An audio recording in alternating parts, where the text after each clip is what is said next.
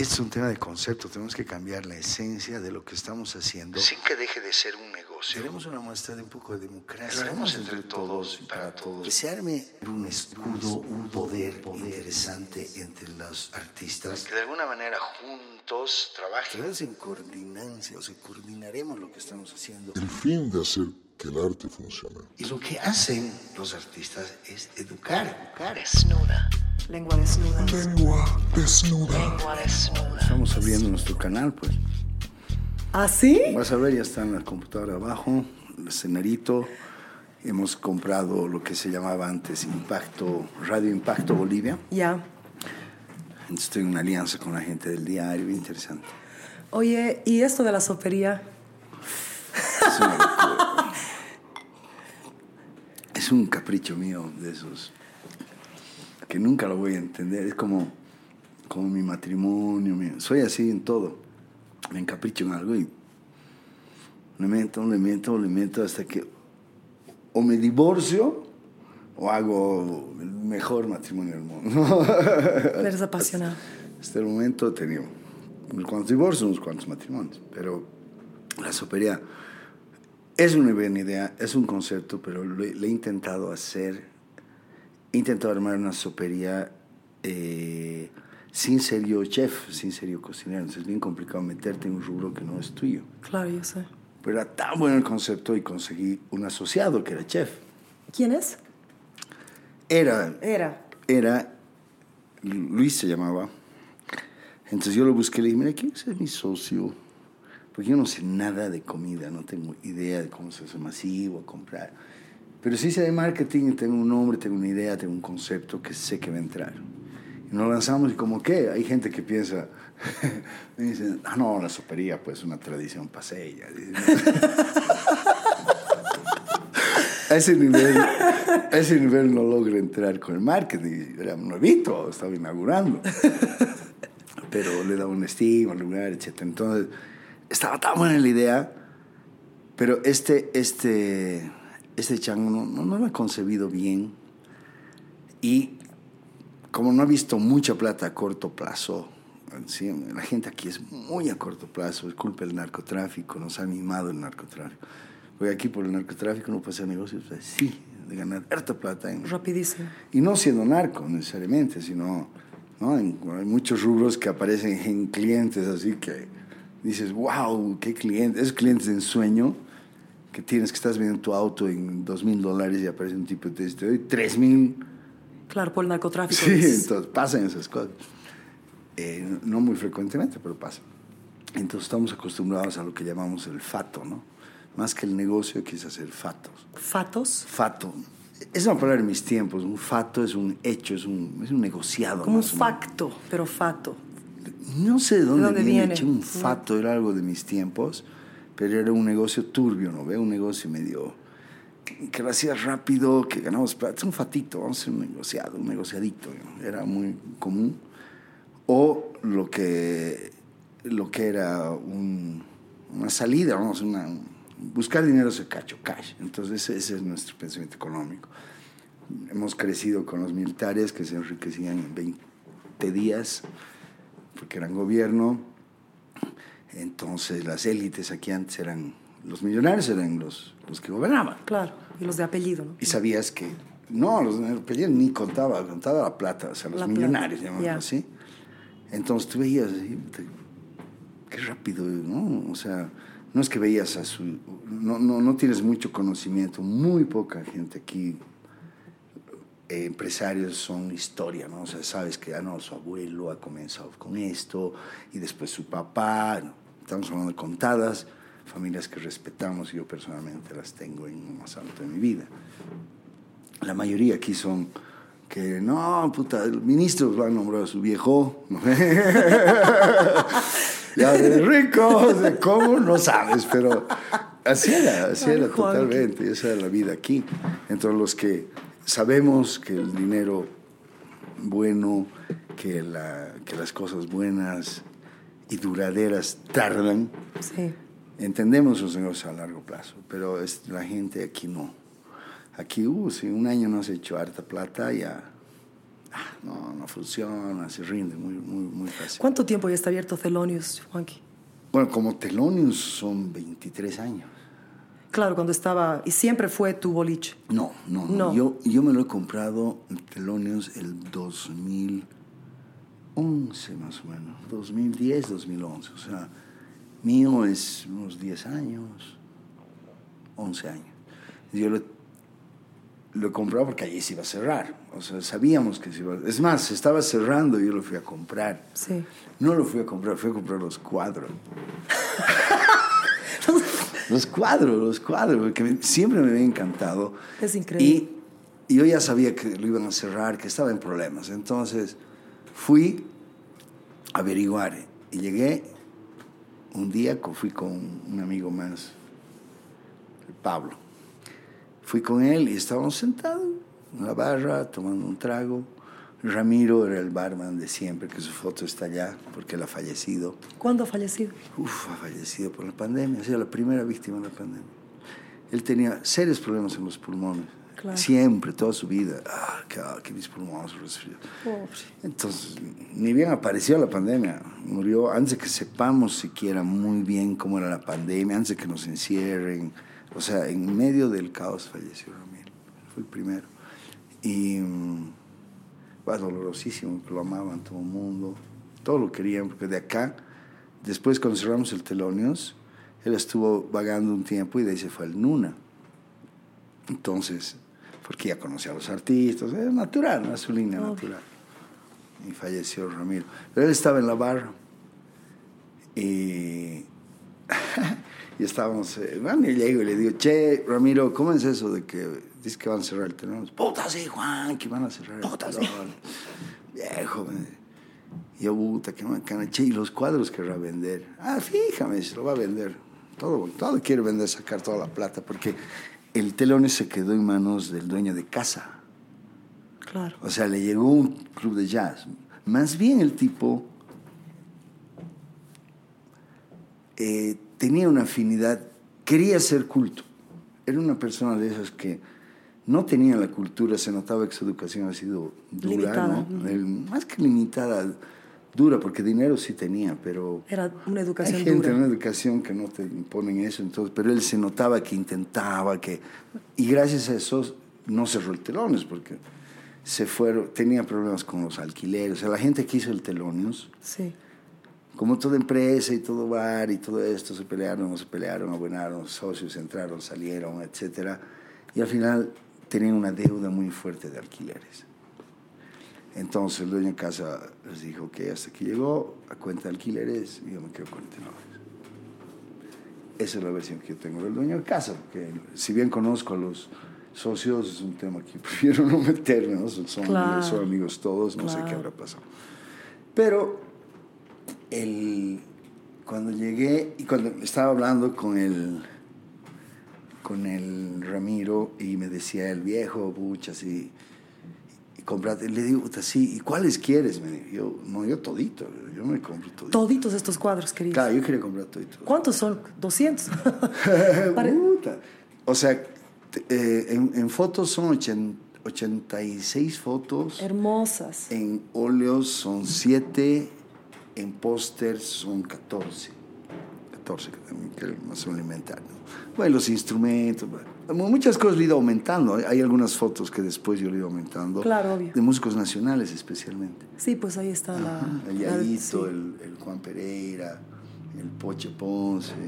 Esa foto es hermosa de todos los artistas Mm. de aquí, de los nacionales. Ah, sí, esa, esa, esa inspirada en la de Harlem, ¿no? la de allí. Nos hemos copiado, digamos. ¿Qué? ¿Por qué amas tanto a los artistas? No, ¿O, los, o no los amas? No, es, es, es, es, mira, si te hablo de una manera totalmente atípica a, mis, a los tiempos, te diría, te diría lo siguiente. Eh, no es que a mí- a mí siempre me, han- eh, me, me- me- me consideran mujeriego de una manera vulgar, ¿no? de la manera que no es.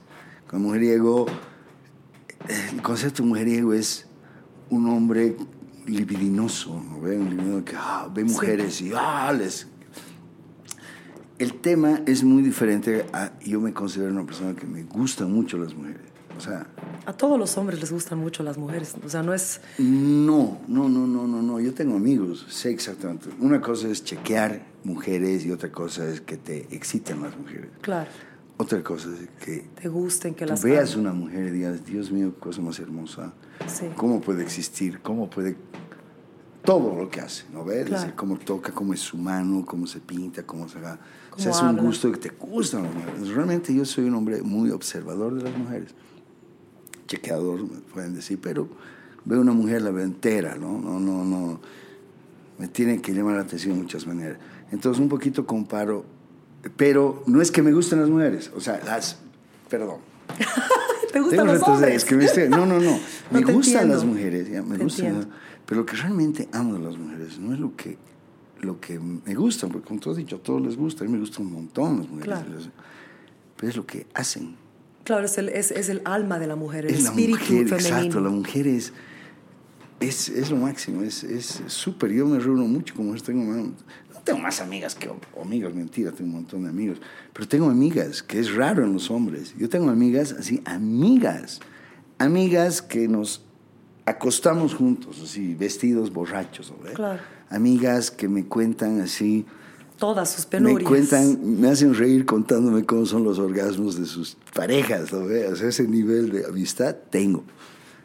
Y porque, porque me gusta, y, y no es que no me guste mi amiga, me encanta mi amiga, pero más me gusta lo que hacen. Según lo que haces, lo que, Lo que te lo llama. que me llama. Entonces puedo tener una, si una chica es buena en la cama, quiero para la cama. Si una chica hace, hace, canta, la quiero para escucharla cantar, ¿no? Claro.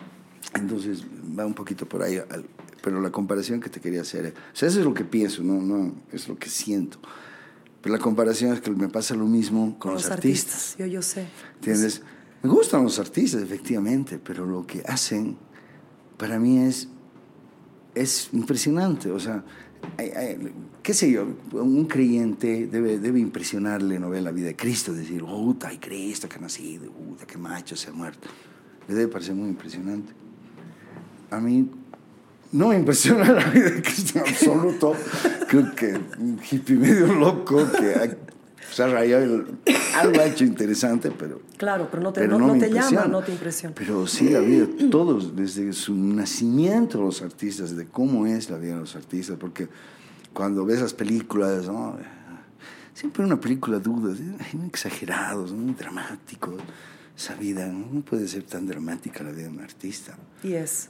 Puta, cuando la vives, cuando los conoces, por eso los amo, porque me doy cuenta, o sea, para que hagan lo que hacen, sé el camino que han recorrido, sé el camino que han recorrido y que están recorriendo y que van a recorrer y que están conscientes de lo que les espera.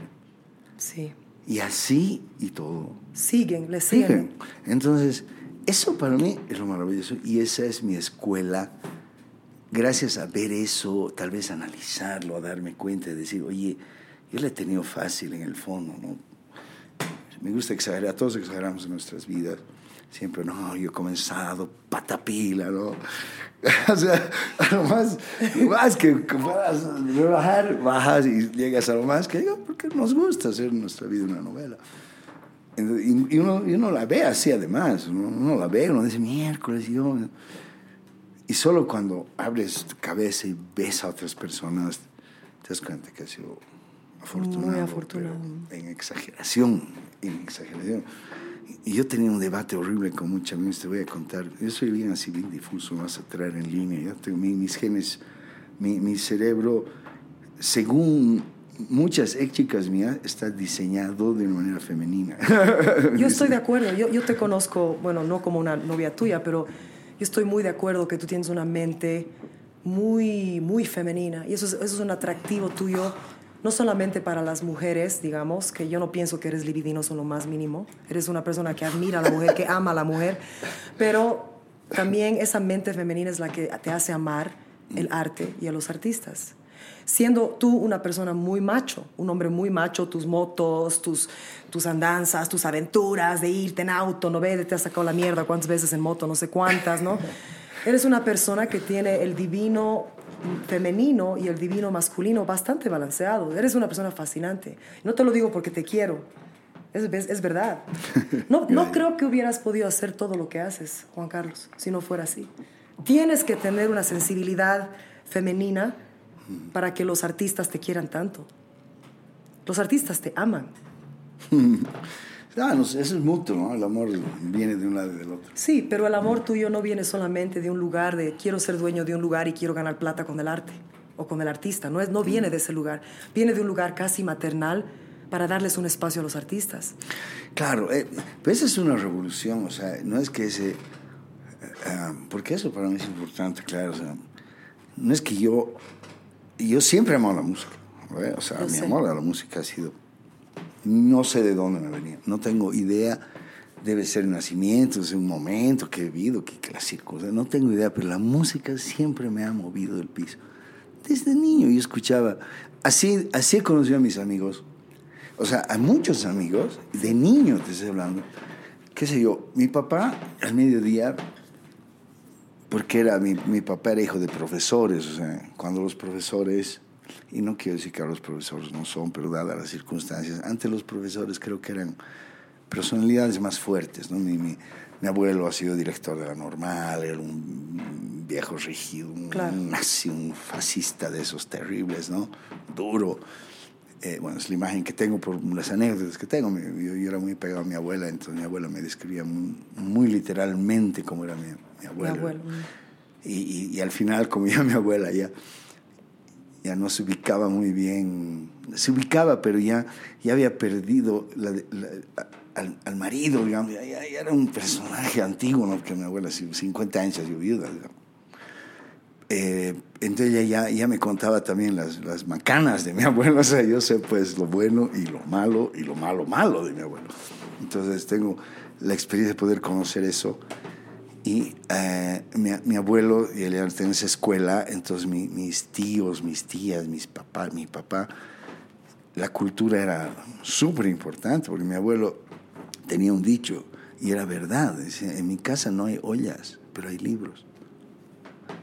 Y, y no, y verdad, mi ¿Qué abuela... se llamaba tu abuelo? Carlos Carrasco Ávila. Él ha sido profesor de química, profesor. En su vida ha sido Ah, profesor, no maestro. se fue profesor. Y mi abuela kindergarterina. Era una pareja interesante, ¿no? Para ellos, ambos, era más Educadores. importante el, el que sus hijos tengan conocimiento a que tengan cualquier activo, cualquier activo. A tal que mi, mi mamá, me acuerdo, siempre decía, qué barbaridad, ¿cómo iba a decir eso tu abuelo, que no había ollas? No había ollas, en su casa las ollas siempre estaban. Pero así han crecido mis El tíos papá, el papá de tu papá. de mi papá. Toda la cultura era muy pesada, muy pesada. Y eso lo heredó mi papá. Entonces mi papá siempre nos, nos ponía, porque mi papá era un niño, mi papá se casó a los 20 años. Mi papá igual traía esa adicción de la música y mi papá siempre estaba escuchando música. Muy culto tu padre, me impresionó mucho cuando lo conocí. Tú Sí, me decías, me hablabas de él, pero esa noche que lo que tuve el honor de conocerlo y hablar con él, ¿sabes qué? Desde música hasta la cosmovisión andina, habla quechua tu padre, ¿no? Alguito. Esa cacacha, mi abuela, mi abuela Claro. cochabambina Claro. hablaba quechua. Pucha, y, y además picha- hemos pichado coca esa noche, me, me, lo ha recitado en quechua. sí, Y- reza también. Pucha, ¿sabes qué? Qué hombre más culto, más interesante. Me podría sentar con él. ¿Sabes qué? Cuando vaya a Cochabamba le voy a pedir que, que- que venga al podcast. Es demasiado interesante tu padre. Sí, es muy ¿Ha interesante. sido duro contigo? Mira, mi papá ha sido muy ausente porque trabajaba. Mi papá trabajaba. Mi papá no sabía nada más. Y yo lo entiendo ahora, me retrocedo. Yo, yo tampoco me casó tan viejo. ¿Cuándo- a- a- tu primer matrimonio fue a tus... 26 años. Jovencito. Claro. Y era lo normal en mis tiempos. ¿no? Ningún- Pero, y lo de mi papá también era lo normal, porque mis tíos y mis los hijos de amigos. No, la verdad que soy el mayor de todos los amigos. Mi papá lo exageró de mi papá, realmente exageró. Pero mi papá escuchaba en el auto música clásica, le gustaba la música clásica mucho.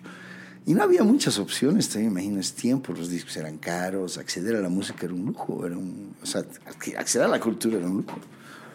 Y, y mi papá viajaba mucho, su trabajo lo hacía viajar mucho, entonces mi papá era ausente. Él, él- yo no tengo, hasta que nos hemos ido a vivir a Río de Janeiro, para mí mi papá era como un, un cuadro. Era un- me recogía del colegio y como era tan exageradamente, Rígido. no rígido, quería, quería que seamos Excelente. excelentes, ¿no? Entonces, bueno, ¿qué han llevado en el colegio? no? Eh, Y, y siempre bajábamos amigos porque vivíamos lejos, siempre, siempre había amigos, no sé por qué, lo, así era antes. O sea, un papá recogía hartos. a los- ¿no a los ocho chicos, Claro, claro. siempre Sí. había un papá que te recogía. Cada- hemos, lo rico era que los hemos conocido a los papás, los que somos amigos de niños. Claro. Somos amigos a los papás, sus mamás, los hemos visto a sus papás pelearse, divorciarse o casarse o enamorarse en el auto, ¿no? Claro. Sabíamos cómo comían, qué horario. Claro. Entras a una intimidad familiar. Sí. Entonces, esos amigos que yo he hecho en, en, en colegio, ese, ese grupo que hemos vivido, que somos tres, otros son mis amigos, pese a que somos súper diferentes ahorita, somos, somos seres. Tú conoces a mi, mejo- a mi gran y mejor amigo Robert Brogman, dirías, ¿de dónde diablos estos dos son amigos? Pero ha sido eso, hemos sido familia. Hemos vivido siempre, sí, hemos sido amigos a la, de alguna manera a la fuerza nos conocemos tanto que no podemos dejar de amarnos, ¿no? Yo a sus papás lo, lo- lo amo, lo veo, Claro. lo he visto envejecer, o sea, es mi tío, le digo tío Bubi, Claro, pero sí, sí. lo siento más tío que el hermano de mi papá, en absoluto. Claro. No, pero me, estoy disparando de nuevo. No, no, no, entonces, está bien, está bien. entonces, mira, Robert, por ejemplo, es otro amigo. ¿Cómo nos hemos involucrado? Porque al comienzo, ¿no? Dos niños. Claro. Ah, ustedes eh, van juntos, ¿no? Listo, un niño. Además, el rubio de lentes, así era un raro para mí, ¿no? Yo también parecía un negro crespo. Este, ¿Qué, qué tipo raro que me han traído a la vida, ¿no? Pero nos involucramos desde niños y lo que nos unió sin querer era claro, su papá, un, poquito de la misma línea de mi papá, ¿no? Mis familias, ¿no? más o menos la misma historia, un poco mayor que mi papá, un poco más vivido tal vez, pero es lo mismo, en rubio. ¿no? Entonces, claro, entonces me imagino que vivían muy lo mismo y tenían las mismas ambiciones, la misma educación. Pero yo escuchaba la música que mi papá escuchaba en la radio, en todo, porque él, él decidía. Los papás de antes eran Claro. jefes. Nunca jamás cuestionabas la radio, O sea, imagínate. él ponía la música, él decía que, que comes. Entrabas Si al restaurante, no respiras. El menú para niño, a ver. No, ni, te daban existe. un menú, te decía ya. Y muchas veces comías lo que ellos sobraban, ¿no? ve? No, va a alcanzar para vos más, vos, ya. Y ese papá era mi papá. Y nos hacía escuchar la música que él escuchaba y nos preguntaba de matemáticas, de geografía, de todo. Y yo, la verdad, no era muy aplicado. Y no, no sé, ¿no? ¿Qué, qué, qué, qué iba a hacer? Pero mi hermano era, él sabía todo siempre, ¿no? Ya, ya de rabia ya no contestaba. Ah, conteste El él. hermano que vive en Estados Unidos. Sí, sí, sí, mi hermano. Mi hermano siempre ha sido medio nerd. Y yo también era medio nerd, pero no. Eras otra onda, Pero, eras otra Claro, no estaba ahí informado. Entonces, en la vida he hecho amigos de niño, porque yo estaba, por ejemplo, dibujando, haciendo algo, y te estaba silbando la quinta de Beethoven como niño, ¿no? Me acuerdo, este, esta.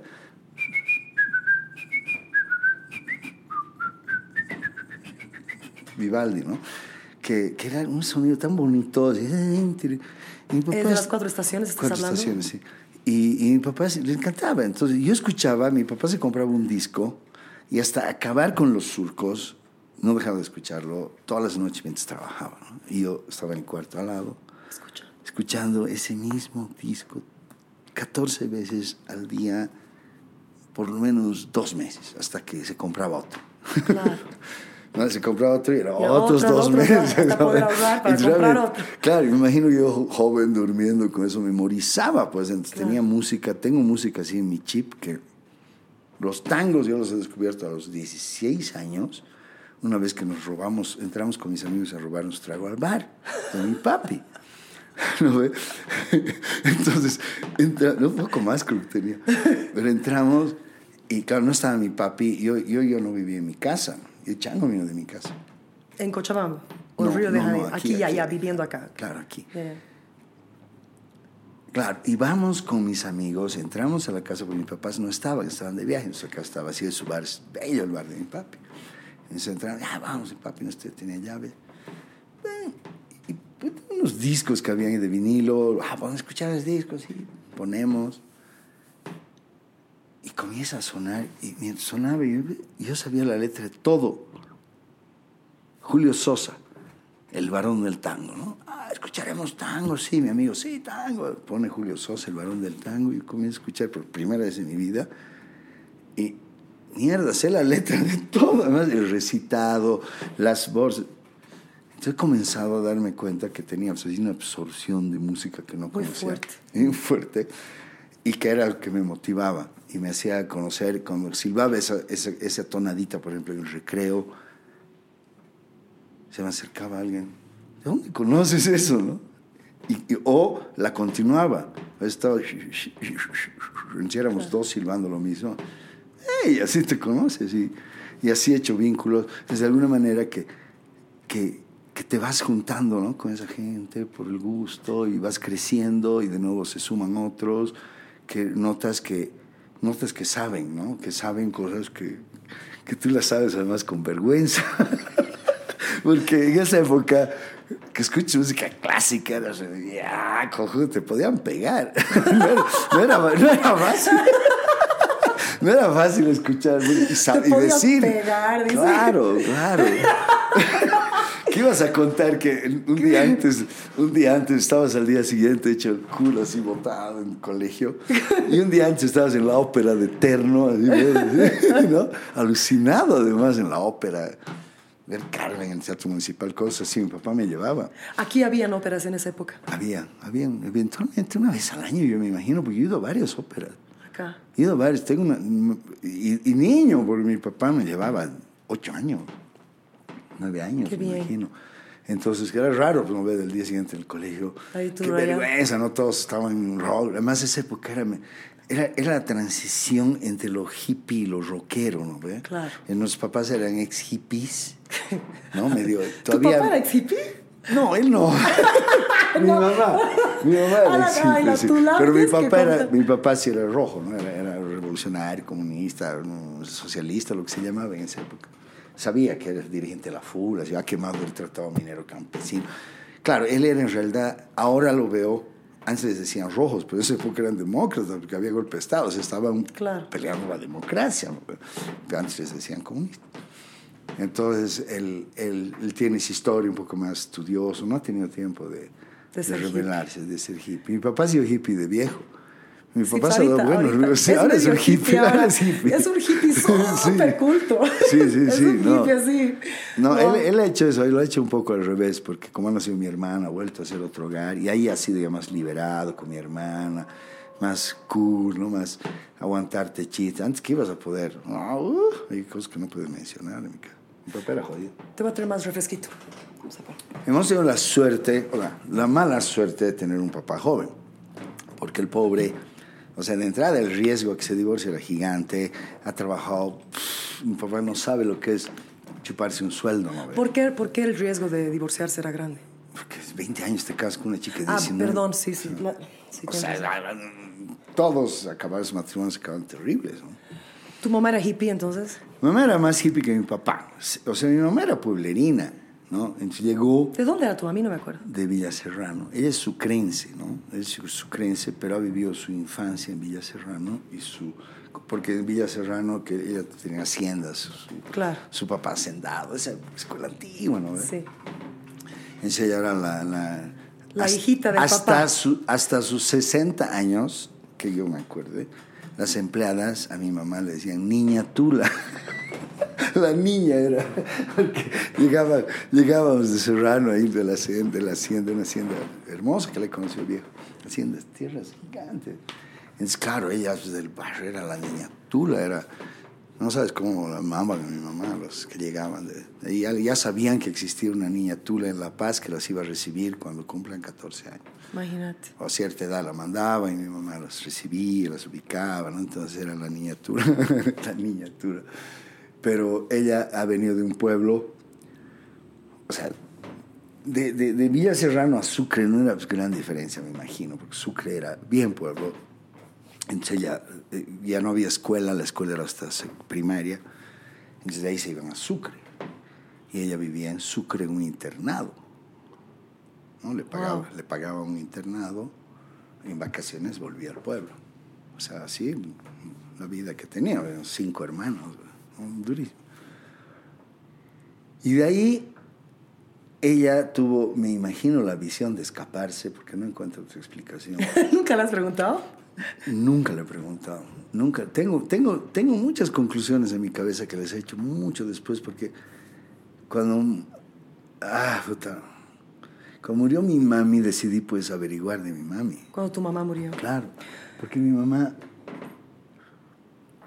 No. por, por motivos que desconozco, mantenía su Privacidad. Su, su pasado así muy... ¿ya? Por ejemplo, nunca hemos ido a Serrano. Nunca hemos ido a Villa Serrano en Navidad. La Navidad de Serrano más famoso. Todos mis primos iban, todos mis tíos iban. Todos me iban y volvían. ¡Ay, Serrano, qué hermoso! Nunca. Tu mamá nunca los mamá llevó, no Nunca quiso. nos llevado. Y no he visto un gran esfuerzo de ella por llevarnos, la verdad. Por lo menos yo no lo he visto, a lo mejor lo he hecho. Pese a que le ha reprochado alguna vez a mi padre que, no, que nunca he ido al Serrano por ti, por tu madre, porque tu madre se va a morir este año, se va a morir, nunca se muere tu madre. Así le decía. Cada año se tiene que morir y no se muere nunca. Y mi abuela, la verdad, era joven, iba a vivir harto. Pero mi papá era muy apegado a mi, a mi abuela. O sea, no, más, más que apegado, tenía una obligación, tenía un sentimiento de... Claro. de- porque murió el año que salió bachiller, murió mi, mi abuelo. Entonces, él Tenía que ser el hombre de la casa. y sus hermanos ya se habían ido. Entonces, él vivió con su mamá, con las deudas, con le cayó todo, tuvo que mantener, estudiar e irse a Alemania en medio de eso. Jodido. Rudísima. Ah, las vidas eran rudas. pero Por eso maduraban changos. ¿no? Ahora, No había otra. ahora la adolescencia llega a los 30. Y Conozco changos, te juro, 27, divorciados, y te juro son adolescentes. Son teenagers totalmente, 27 años, divorciados. De tan adolescentes, se han casado y ya se han divorciado. Pero en, en- en eso, un poquito. Te menciono esto por- porque te decía ¿no? de que mi papá ha sido muy rudo casarse chango. Jodido. Muy rudo, muy duro. Pobre mi papá estudiaba en la U. Mi mamá estudiaba en la U. Ten, con dos guaguas Eh, La, tú y tu hermano. y mi hermano.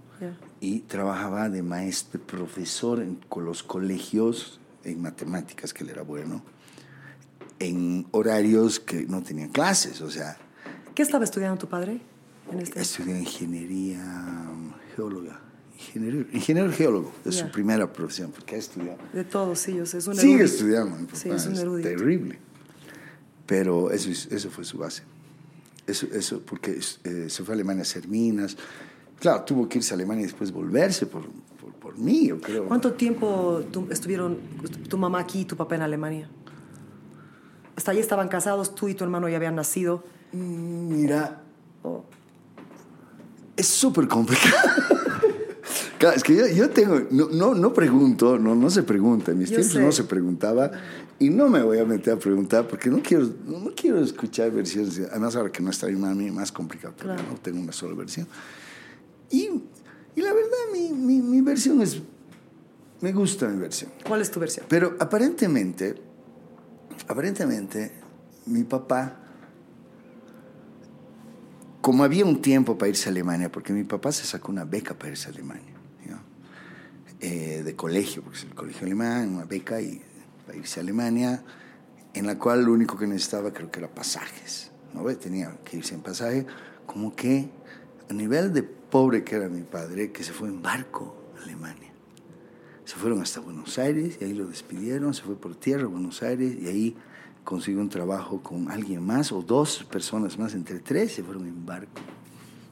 Se fueron en barco. Una historia bien interesante de mi papi. ¿Cuánto tiempo les tomó? No sabes. No tengo lo más. Le, le tengo que preguntar de ese día, Sí. que ni se debe acordar. Mi papá se olvida de todo, se olvida. Pues creo que no, se olvida. Pero bueno, el tema es que, a ver, en teoría, mi papá se fue. O sea, mi, mi papá estaba aquí estudiando, ¿no? Porque tenía un tiempo que hacer algo. Y dijo, no voy a hacer no nada. Entró a la UNSA y, y aplicó. de la- en- sé que aplicó a la UNSA, entonces entró directo a la UNSA mientras le salía su beca PERS Alemania. Tenía un año, imagino.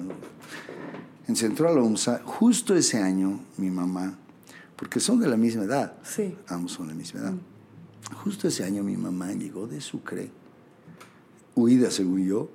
Según tú, Creo se que escapó sí, de se, escapó de su abuelo, porque su abuelo, mi abuela dijo que, que se casen, ¿no? Ya, listo. ni- ni- creo que ni el colegio quería que hagan, o sea, ¿no? que iba que estudie, ¿no?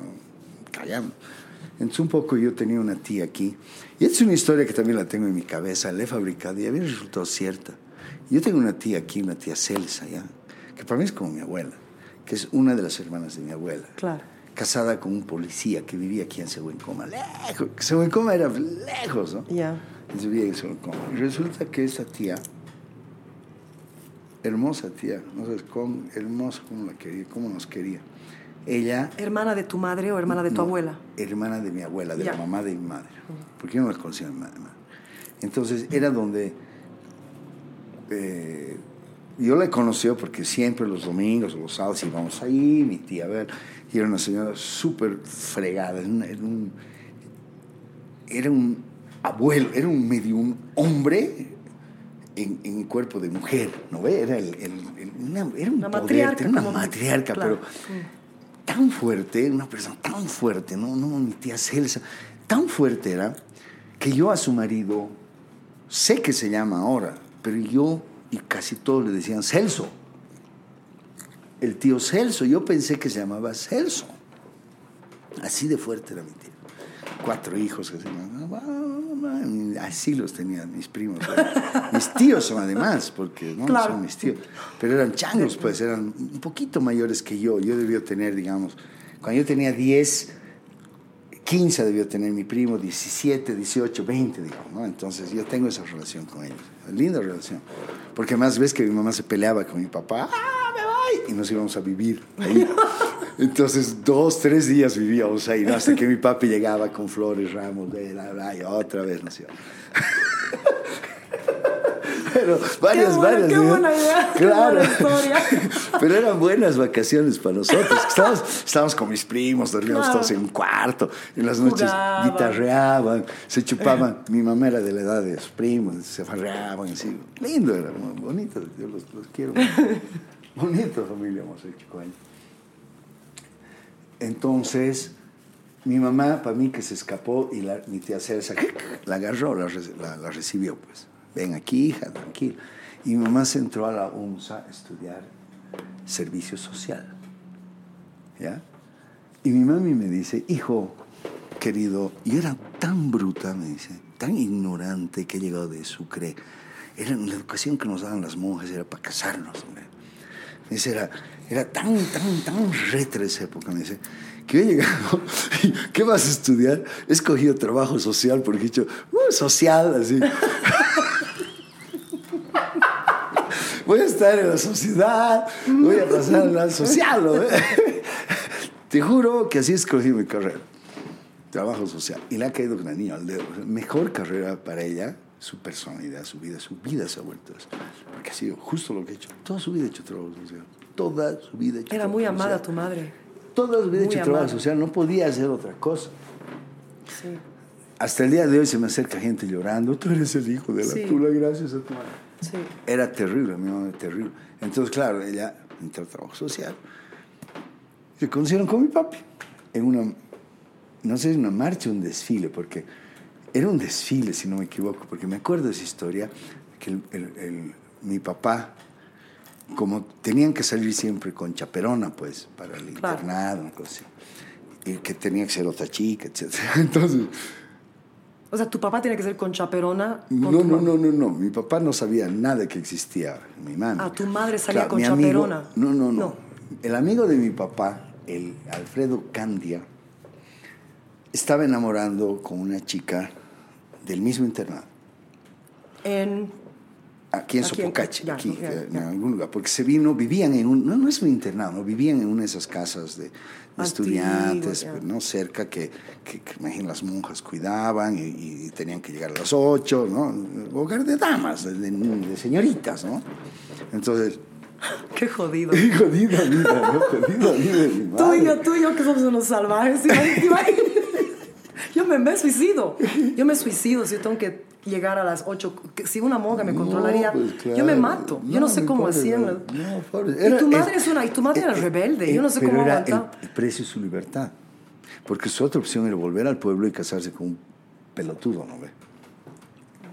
Era el precio de su libertad. Y, y- y barato para ella. Porque le, ha salido mucho más caro después. Porque mi mami, después de eso, o sea, han conocido. Y, y lógicamente, mi mamá, y yo te digo, y no porque mi mamá era hermosa, era pueblerina. He visto y tenía fotos. Su cabello de virgen, porque era de Claro, pueblo Largo. y usaba su mini a la altura de su cabello. Imagínate, o sea, hippie pues, no ve, mini. Eh, Llegó a La Paz. ¡Woo! ¿no? Soy chica, soy linda, entró a la U, cotizó y, claro, no podía salir. Y esta chica le dijo, acompáñame, tengo que salir. Entonces Alfredo Candy le dijo a mi papi, ¿sabes qué? Necesito a alguien que salga para que la distraiga A la, a la, a la a la- a la acompañante. ¿Y dónde vamos a ir? A un, a un desfile. No me preguntes por qué, pero iban a ver un desfile. Imagínate lo complicado que era salir en ese. Salieron, al final el Candia y la chica no pasó nada, pero mi papá y mi mamá se enamoraron. Y se enamoraron. Eh, Todo es mi teoría, ¿ya? Porque nada de esto, hay, hay, na- tal vez nadie lo afirme en, en un futuro. Entonces mi papi mm, estuvo con ella, se enamoraron, como dicen, be- besos van, besos vienen, caricias van, caricias vienen, ¿no? Y como son frúgiles. Entonces, qué sé yo, se encamaron, estuvieron, era un año que mi papi estaba... bu, bu, bu. Bueno, resulta que, bueno, ah, me tengo que ir a Alemania y se fue a Alemania mi papi. Ah, no estaban casados todavía. No, pues se fue a Alemania mi papi, eran chicos, ¿sabes? Claro. Todo es mi teoría. ¿ya? Es tu teoría. Todo es teoría, Tienes nada que de esto está que firmado. chequear, ya. Nada de esto está firmado. Pero se les han salido cosas, ¿no? En la vida, mi tía. Claro. ¿No? Entonces, en- se fue mi papi a Alemania. Se va a Alemania, en eso mi mamá, Claro. estoy embarazada. Sas cholita. Mi tía, que por mucho que la amaba y jodida, era una nazi, era una jodida, agarra a mi mamá de los pelos, va donde mi abuela y le dice, ¡Pum! Esta chica está embarazada de su hijo, es su problema, chao. y mi abuela ¡ah!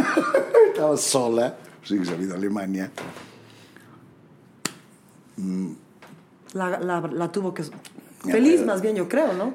De tener No, pues no, no, no, no. La, la relación de mi abuela y mi mamá ha sido dura, Complica- siempre ha sido complica. complicada.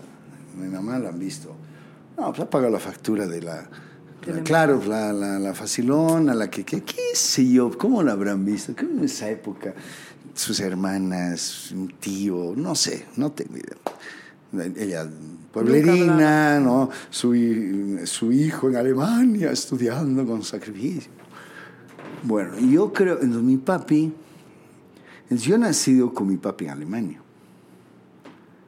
por todas las pruebas todo lo que, lo que no, no. Incluso creo que mi mami se ha casado con poder, porque le han obligado a mi papi, que es una cosa así. Cosas así he escuchado. Porque a mí me cuenta mucho, por ejemplo, mi tía Silvia, que es mi tía, que es como mi mamá negra, que le digo, porque es morena, es negra, mi mamá negra. Ella, ella, ella siempre cuenta que esto de mi nacimiento, que, o sea. Es mi papi, mientras estaba embarazada, de Alemania mandaba plata y pero me imagino que no, ya no podía estar allí, tener un hijo, su madre con su hija y él allí estudiando, era- eran pobres, no tenían la condición. Él se volvió de Alemania. Tuvo que volverse, imagino que estuvo terminó ese año seguramente, no sé, ¿no? ¿Cómo la hizo? Porque se volvió y bueno, vino aquí y nació inmediatamente mi hermano. O sea, tampoco fue que vino a sufrir mucho. Porque sé, los, los tiempos, ¿no? Mis tiempos yo estoy calculando, pero es exacto. Y, e, e incluso uno podría dudar, digamos, de, no, y de por el Mochi no es su hijo, pero Dios mío. ¿Ves esos dos lado del otro? Son Es, es su copia. Yo lo conocí pues, a tu hermano por, por accidente, dice, Son en el así. elevador. Sí. Y mi hermana, los tres, yo los veo y me parecen otra familia. ¿Por qué? Son muy igualitos. Pero tú parecen, también. Parecen un, no, pero ellos en específico. Sí. No, yo soy, tengo el aire, Mucho. Más de tu papá que de tu mamá. Mm. Pero ellos tienen muy Ella, sí, jodido, tu hermana y tu mi hermano. hermano. Yo con mi hermano tengo problemas a veces, porque ¿qué? lo veo, como ya está mayor, ya está blanco, y yo me creo chango todavía.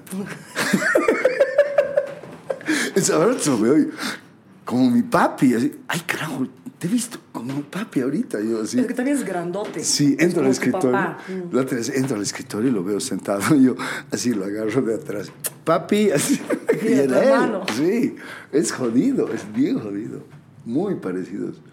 Y como yo le conocí en esas mismas edades a mi papi, entonces más parecido. Pero mm, entonces la teoría después va por ahí, ¿no? De ahí mi papi se vino y decidió hacer carrera y después creo que volvió a Alemania y terminó pero trabajar y ya, ya, ya, ya defendió la vida. Pero él tuvo que trabajar toda su vida. Lo que, a lo que yo te decía, mi papá ha sido muy ausente hasta que nos hemos ido a vivir al Brasil cuando lo han exiliado. Porque ha trabajado toda su vida. y En el, en el gobierno de García, García Mesa. lo han exiliado. Lo han exiliado. O sea, ¿eras tú, tu papá, tu, tu- ya todos nacidos? ¿O tu, tu Claro, hermana nació no, en Río? claro. No, no, no. Mi hermana nació cuando volvimos de Río.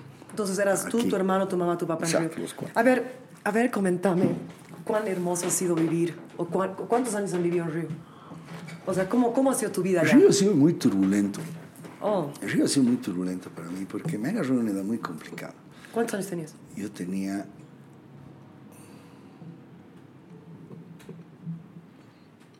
Puta. Ahora lo entiendo a mi papi, que no se acuerda de algunas cosas. Mira, yo debía tener unos 15 años, 14 años, 15 años. ¿Te, ac- ¿te Ya, acuerdas y cómo yo era- fue? Tengo muy, muy pocas. Es que casi un- muy borrón. Yo he hecho muchas burreras allá. Y, y era una edad rebelde. Encima me sacaron de mi, de mi zona de confort, ¿no? En una edad así en que yo estaba. Mi primera chica, mi, mi- por fin organizaba fiestas, todos me querían, ya pillaba, ya, ya era parte del, del, del, del ambiente Claro. cool de la ciudad. Y ¡juc! ¡Chao! Te vas a vivir, además a vivir, porque no sabíamos si íbamos a volver alguna vez, no Pero sabíamos est- nada. estabas en La Paz cuando te tuvieron. La Paz, claro. Entonces, a ver, escúchame. ¿Te acuer- Fue muy violento, o sea, tuvieron que escaparse. Yo, yo tengo hartos amigos que sus padres se han tenido que escapar en la- al Bueno. amanecer. El, el, el- mi papá tenía mi papá la, gran- la gran ventaja que tenía mi papá es que era un, un tipo muy querido y muy considerado y mi mamá también entonces eh, en el si bien eran un problema porque estaban del otro lado los del otro lado eran también amigos y los querían mucho mis papás entonces no en los mandos altos pero en el, go- en el gobierno de García Mesa Claro, mi papá, mi papá siempre rojo, de sus amigos, todo este rollo, y fue muy violento el golpe. Porque ya hubo un, un intento de golpe antes, que fue el de mm, Atush Bush. Ah, no. Bush, un año antes. Intentó hacer un golpe que duró tres semanas, duró, no, una- dos días duró. Fue presidente dos días y ahí hubo un relajo. Entonces ahí ya, ya como que se armaron ¿no? los equipos de quienes apoyan al golpe y quienes no, ¿no? quienes están ahí, ahí como que todos se deschaparon. Entonces ahí mi papá y un grupo de gente como que planearon, ¿qué vamos a hacer si hay un golpe? ¿Cómo los jodemos ahora? Entonces aparentemente planearon un tema de cerrar los ciertos puntos estratégicos de, conexiones de petróleo, de, gasolina, para que sea un boicot y hasta que los militares puedan averiguar y abrir todo eso, es una pérdida de dinero tan fuerte y es un complejo tan fuerte que no lo podría manejar. Algo así yo entendí la teoría. Entonces, cuando vino el golpe de García Mesa, fueron y cerraron todo eso. Pero era muy evidente quiénes eran, o sea, sus mismos compañeros que apoyaban, porque antes no era que los militares solitos actuaban, no tenían apoyo Claro, civil. claro, era Entonces, en las empresas, en los, siempre había algunos que estaban con los militares y otros que no. Entonces se deschapaban mucho, por eso no había muchos arrestos. Entonces, claro, lo deschaparon a mi papá en ese lado y eh, mi papá tuvo que esconderse inicialmente, primero en mi casa, pero aparte de eso, mi mamá tenía un grupo de amigas, eran tres, rojas las tres, ¿no? De, igual, con historia izquierda, hippies del colegio, mi mamá trabajaba en el colegio alemán. Entonces, durante 13 años después del golpe, comenzaron a concientizar a los chicos del colegio y pasaban películas, pues, Ucamau, El Poder del Pueblo, pasaban todo eso. Entonces, igual las habían fichado. Por otro lado, mi mamá. Y por otro lado, mi tío era ministro de Educación del gobierno que estaba en... O sea, toda mi familia está bien metida. También era ministro de Educación. Entonces, cuando hubo el golpe, todos tuvieron que semi-esconderse. Y lo único que no se escondió fue mi mamá. Porque no sabía ella que le estaban fichando por este tema de las películas. No se imaginó. Entonces, se escondió mi papá, se escondió mi mamá. Y un día estábamos en el colegio, vienen los militares y la arrestan a mi mamá, las tres se las llevan, nos encarcelan.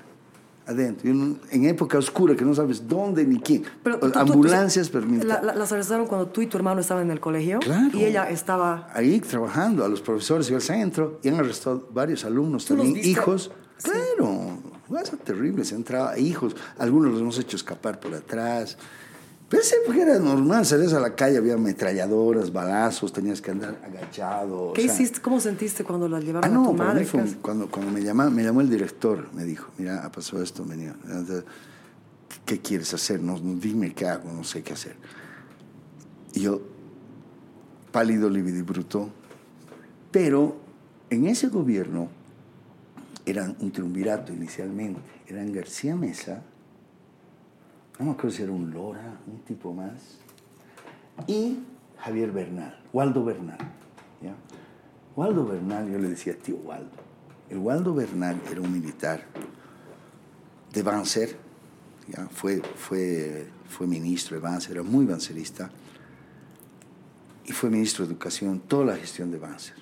Cuando fue ministro de Educación, la contrató a mi mamá para que sea directora nacional de becas, porque vivíamos en la misma cuadra, en San Miguel. En, ser, en esa época los militares, discúlpame, no, no, era que te- no eran millonarios, eran normales, gente normal.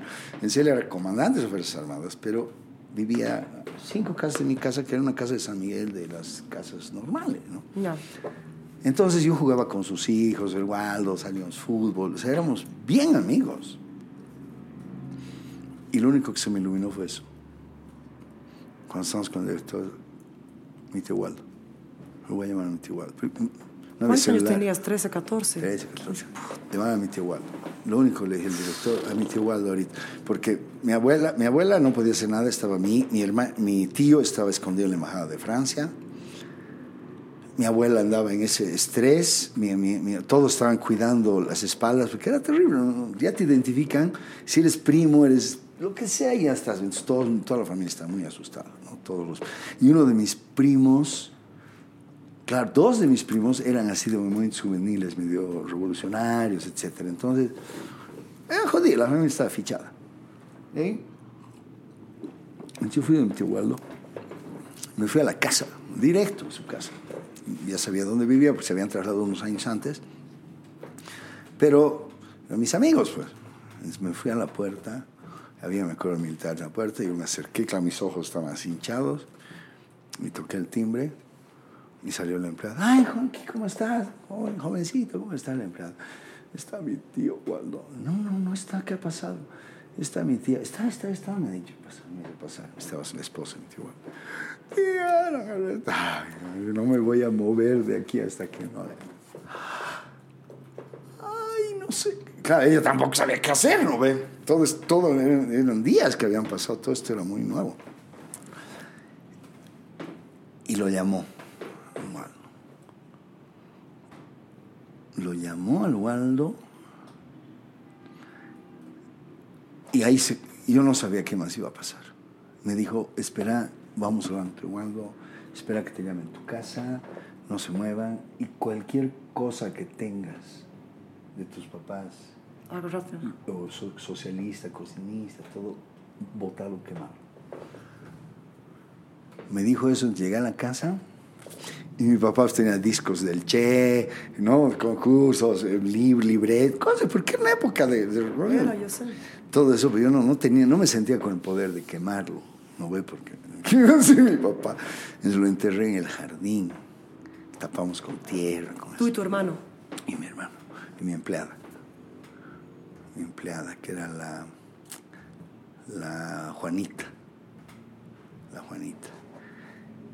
Entonces tapamos eso y en la noche me llaman mis, unas tías y me dicen, tenemos que... Las hermanas de, una hermana de mi mamá me, llama y me dice, Juanqui, está adentro. Su, su marido era policía. Y yo también la veía muy de policía, pero los policías eh, no tenían que ver, estaban de policía. No tenía autoridad, pero no tenía rango.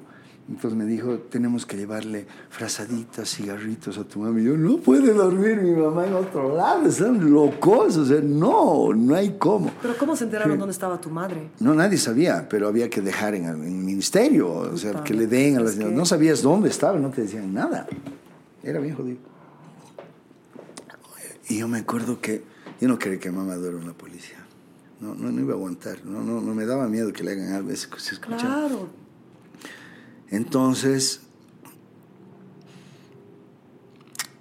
me fui a la casa de mi tía nuevamente y le digo, ¿qué es? No te preocupes, me decía, ya le he dicho al Waldo, él está viendo qué hacer.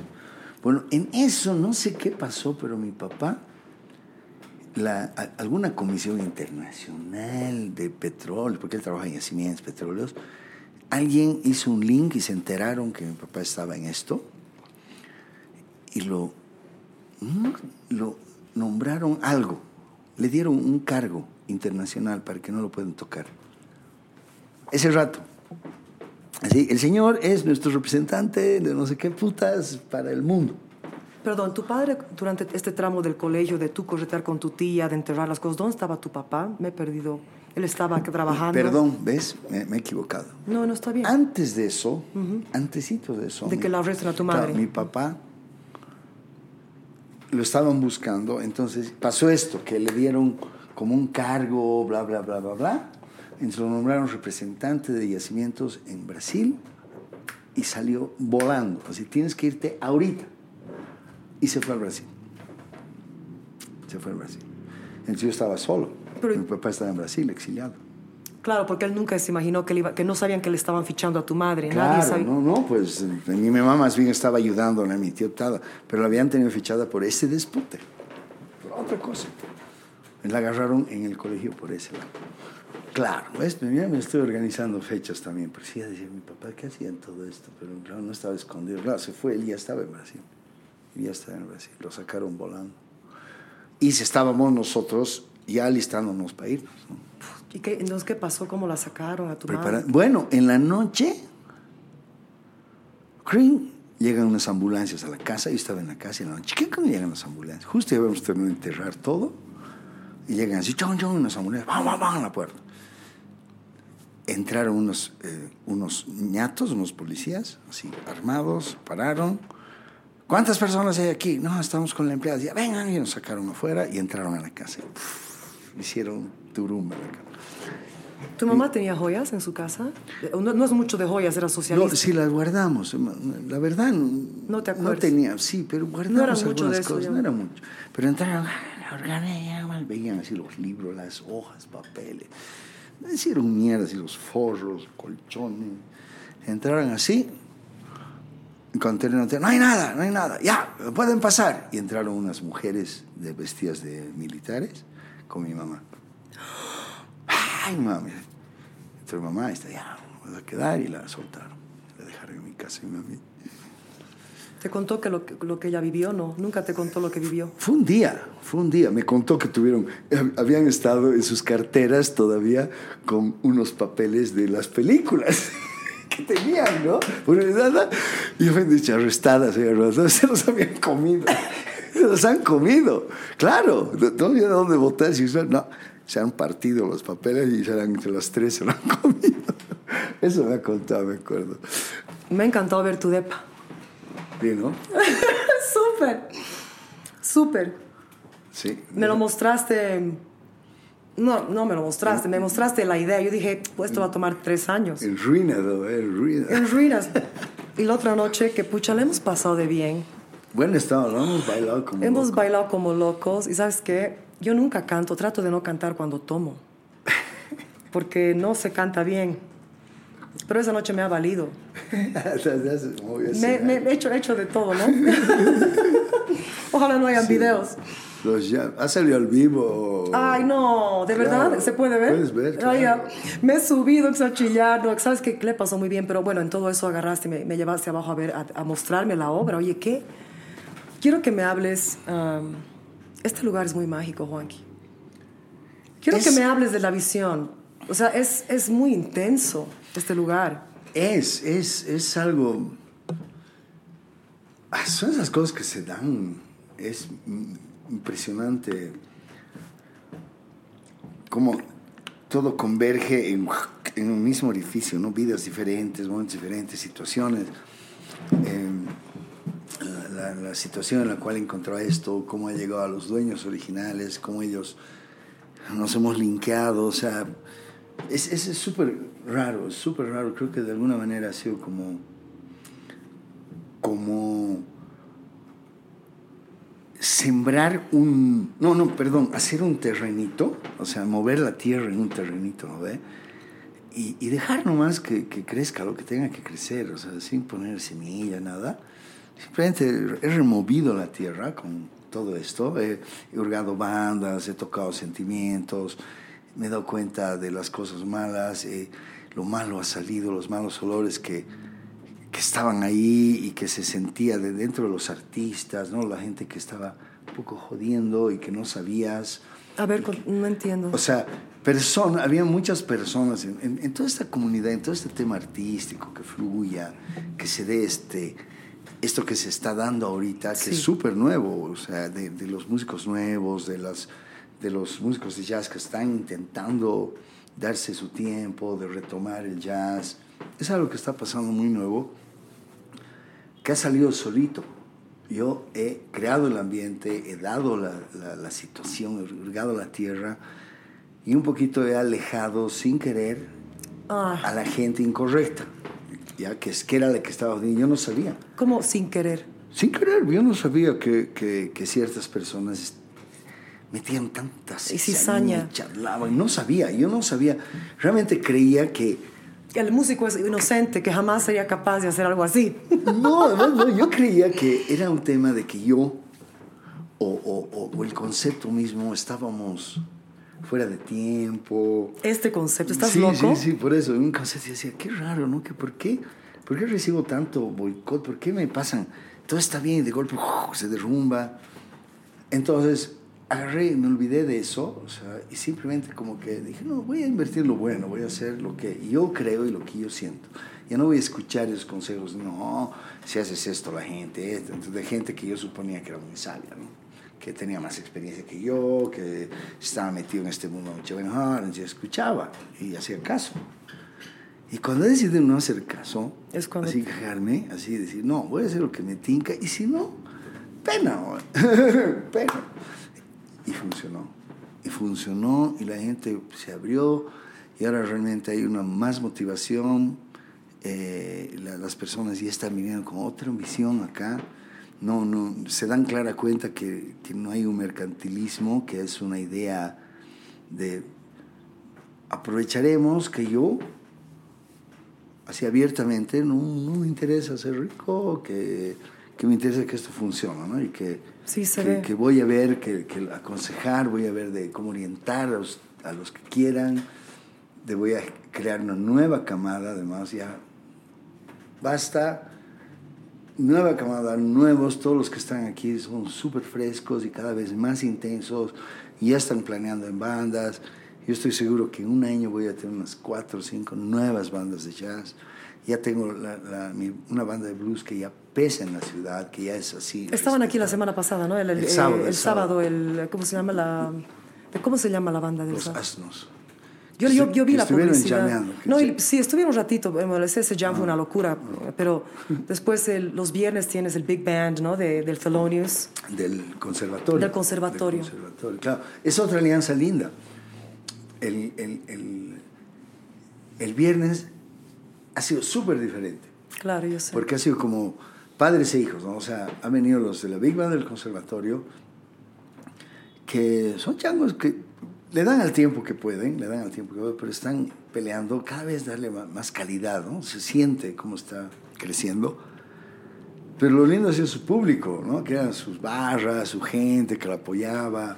Entonces ha sido diferente. Y eso, eso es lo que me gusta, una nueva camada de gente que entienda que el jazz no es pues el elitismo, que no es No. que el arte no tiene nada que ver con élites y con sabiduría y con grandes, que tú puedes no saber nada de música, pero amarla y apreciarla, así no tengas idea de qué es. No necesitas idea, basta pero amarla, apreciarla y la vas a incentivar y vas a traer a, a los músicos y a los chicos, habían niños.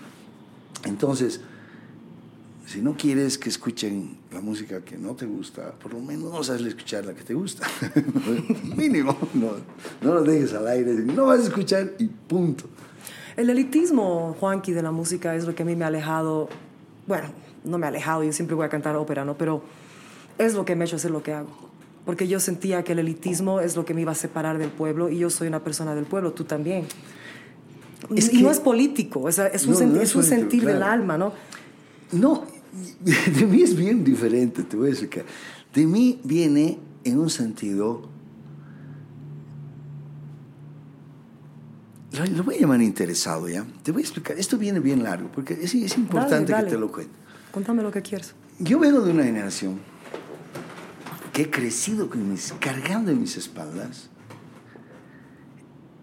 el haber explotado al indio 500 años. El no haberles dado educación 100 años. El haber latigado, o sea, toda esa carga, mi generación, mi gente, la hemos cargado. La hemos cargado pero no con la facilidad que han cargado nuestros papás, que para ellos así era. Era lo normal. En cambio nosotros teníamos la información de que eso estaba mal. Entonces lo hacíamos sabidos de todo eso tenemos que cargar porque lo hemos hecho mal. Nuestros abuelos, quien sea lo ha hecho mal. Y esto va a explotar. Algún rato algo va a pasar. Y lo ha pasado. ¿no ve? Ha pasado. Y sigue pasando. Lo que iba a pasar, ha, Ha pasado pasado. nomás. Bueno, entonces, mis hijos, ¿no? entonces, hasta ahí yo, "Ah, ya voy a cargar, qué mierda, ¿no? Machito soy, pero ya estoy cargando. ¿Qué más tengo que hacer? Nada más, ya, Sufi, voy a cargar, voy a ser un tipo más tranquilo, voy a- me voy a involucrar. Por un lado, digamos, imagínate que ese es mi pensamiento político, ¿ya? Sí, voy a cargar y me la chupo las huevadas que ha hecho mi familia Tu- y tu yo ya no las voy a hacer. Muy bien, muy noble, pero las estoy cargando. De alguna manera, yo seguía siendo mi familia, seguía siendo el ese, ya cargando el mismo orgullo y cometiendo los mismos errores. Cuando ha comenzó el mundo a enturbiarse desde Condepa, que comenzó esto del el, el- el- mm, voz de Condepa, ¿verdad? Mi papá lógicamente se alineó con Condepa porque para él sus principios iban por ahí. No podía estar en el otro lado. En cambio yo, por mi teoría económica, dije no, yo aquí nomás la economía de abierta de mercado que plantea el Boni, ¿no? que plantea, eh, aquí nomás estoy tranquilo.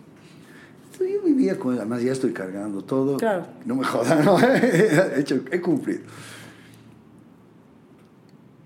Cuando al final la gente no se ubicó, no se dio cuenta que, que Condepa era exactamente todos, ¿no ve? Éramos todos. No, la gente quería tener su sangre azul. Había gente que no quería reconocer que yo y el palenque somos los mismos. Y tenemos la misma No, historia es que, y tener el mismo es que la No el tema de la sangre azul en Bolivia es, Es tan, terrible, es terrible. es tan terrible. jodido, o No, es sea, la gente- Va con la raza, con el color, con la vida, con Puta, tu educación, con tus amigos, con, tu, con cómo caminas. Con, uh, Y la sangre azul, tú sabes la teoría de eso, ¿no? Que viene, es que a los príncipes y a los reyes en Europa les daban medicina cuando tenían sífilis y era medicina azul, les ponían, les inyectaban.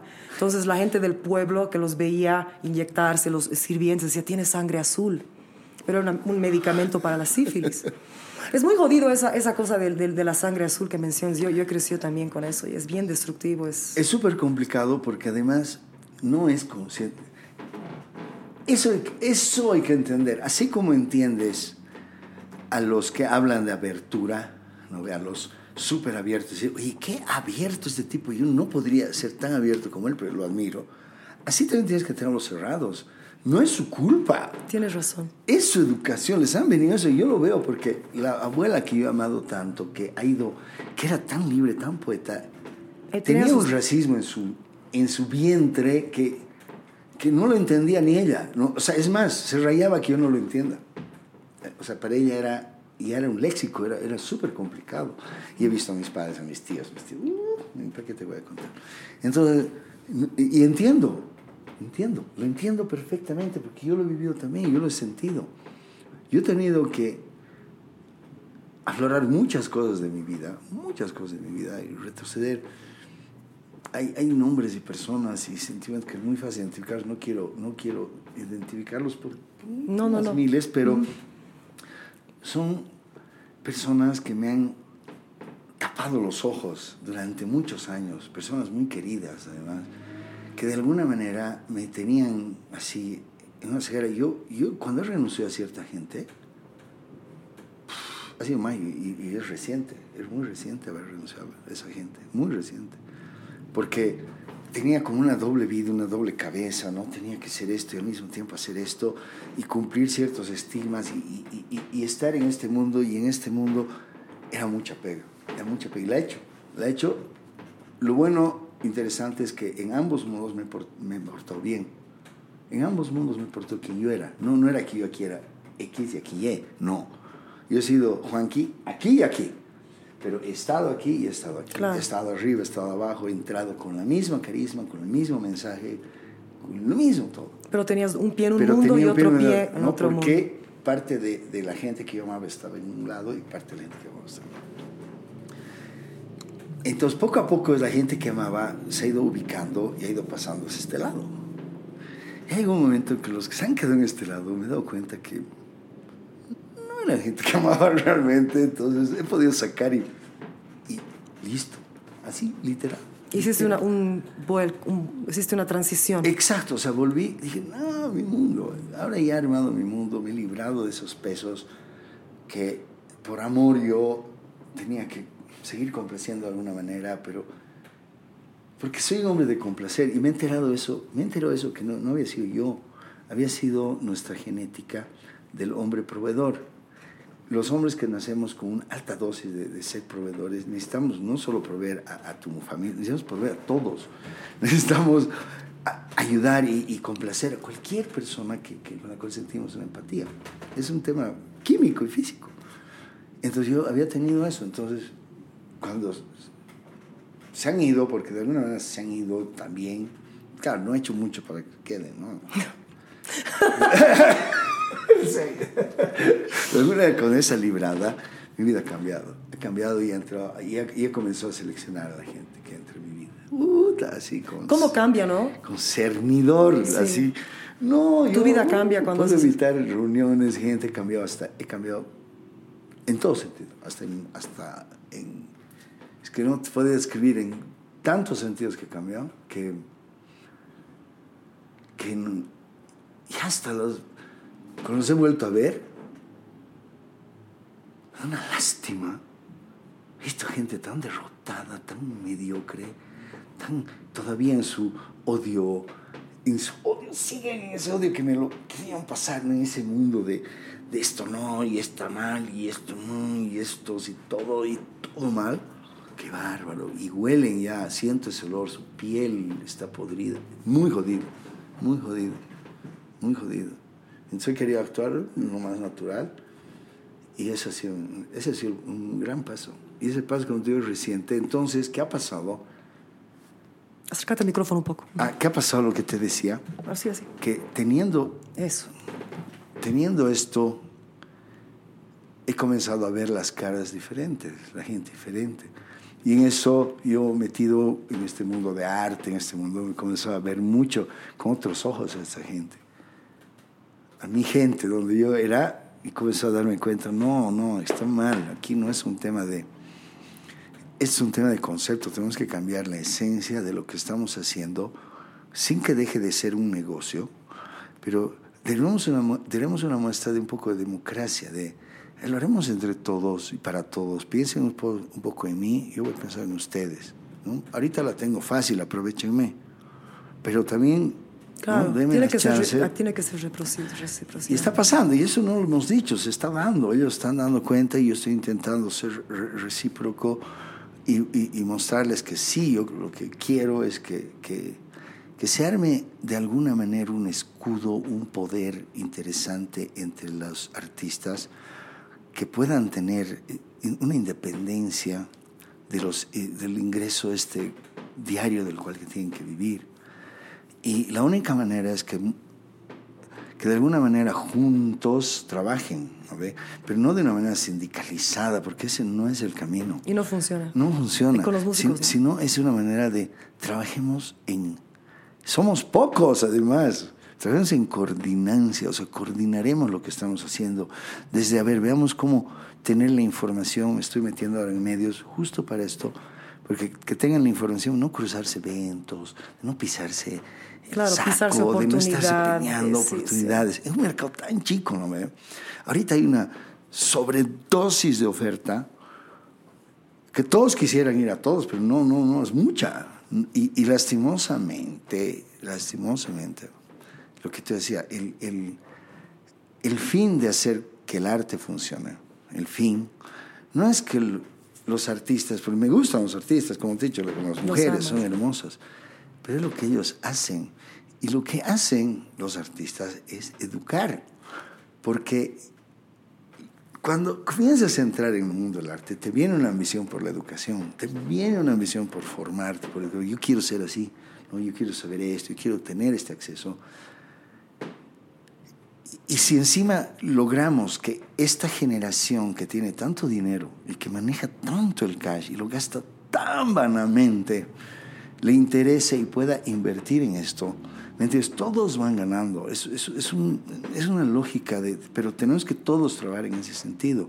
En decir, ok, no nos tiremos contra, contra los artistas que están ganando una música, sin- que están haciendo, digamos, reggaetón o están ganando bien, porque está bien que las bandas ganan bien, cualquier música hay que gane mercado, está claro. bien. Pero intentaremos jalarles un poquito ese público, en lugar de decir, ah, no, esos yo no me Música, meto con una esos. ¿no mierda, una Eso- mierda, Esa sí, gente sí. yo no me meto, no, al revés, a ver, los educaremos. Claro. Porque cuando los eduquemos, no solo es que nos va a ir bien como artistas, nos va a ir como sociedad. En, después de que ha venido, ¿ves? Ahí me he cortado, ¿ves? Tengo que dejar. no, no, no, no, no, no. ahí me he cortado. Que de ahí quería, quería llegar ahí. Cuando estábamos hablando de que yo te decía, este tema de que el arte eh, es, una, una- un, un- es un instrumento, es parte del- de la belleza del artista, pero es una herramienta más que ya tiene. Bueno, si logramos que esa difusión entre los artistas se den cuenta que pueden romper lo que ha ocurrido después de este tema de, de que te decía, cuando entró con DEPA y nadie lo vio, ¿no? Estaba con DEPA y nadie se daba cuenta que si todos nos juntábamos y hacíamos una gran clase media, íbamos a estar bien. ¿No ve? Porque íbamos a jalar a la clase media Ah, ah, claro. abajo y arriba, pero los tenían que tomar la determinación los de arriba. ¿ya? Que la han tomado tarde, la han tomado cuando ya realmente esto se pudrió, porque se creó el elitismo ¿no? del GON y de que va, que todos, todos los chics, todos no nosotros, tenemos que retomar el poder de este país. Que comenzaron a hacer tantas burreras que su misma gente se, se, se vio podrida, o sea, se destruyó, se pudrió esta parte y listo. ¿Qué pasó? Lo despachamos, ¿no ve? Ah, no, qué Fuera, barbaridad, fuera. chao, que no. Todos somos ahora clase media. Cuando ya había crecido la clase baja a tal tamaño que ya... Ya no clase media elitista estás en lo mismo. Ya no Hacen lo mismo, ya están en lo mismo, porque los, los, los clase media también jalaban hacia arriba. No querían, no, yo, yo no soy condepa, ¿no ve? Claro. Aunque quiero ser, pero no voy a reconocerlo, prefiero no ser de acá. Yo sí la veo estructuralmente. Entonces, en ese momento, en ese momento, había el deschape para mí de que, mierda, qué ignorantes que somos, qué bárbaro que aparezca una persona como el Evo que apareció en medio de este desmadre parece el Evo. Yo no sé bien cómo, porque yo no estoy metido en ese mundo. Yo sé cómo me entero que existe el Evo y por qué votó por el Evo. Ciegamente durante las- sus primeras tres elecciones desde el Senado, creo. Mucha gente de tu generación, mi familia también, o sea, mucha gente ha sido así. Eso Pero- no es ninguna... Pero ya te tengo que contar, porque esto es yo. Yo estaba viendo en la tele, sabía que había un chico malo. El chico malo en esa época era el. el, el- no, el, el- este con Yuchu que ha muerto recién. Ay, El Quispe, que tenía que ser el, el próximo... prefecto, ¿no sí, sí, sí. Que era el Malco, el famoso Malco. Malco apareció como el chico malo, tan malo que lo ensombreció al dinero, que había sido el verdadero malo que había estado en la cárcel junto con el Malco, casualmente vienen de la misma línea, ¿no? Entonces, el Malco era el niño malo. Y desapareció el Evo, pero como, como por lo menos no usaba poncho. No, no, no era tan malo. digamos. Yo creo que así se ganó terreno el Evo, porque el Malco era de dar miedo, porque el Malco decía, nos vamos Claro. a comer. a- no. claro, así, tú lo veías además. Vamos, cabrón, vamos todos blancos, vamos carajo, ¿no? Claro. Mierda, no. El Evo, mal que mal. ve. bueno, entonces, entre el Malco y el Evo, el chico malo mejor era el Evo. Entonces le lo jodían al Evo y el Evo no sé qué decir. No sabían, yo no tenía idea cuál era el problema.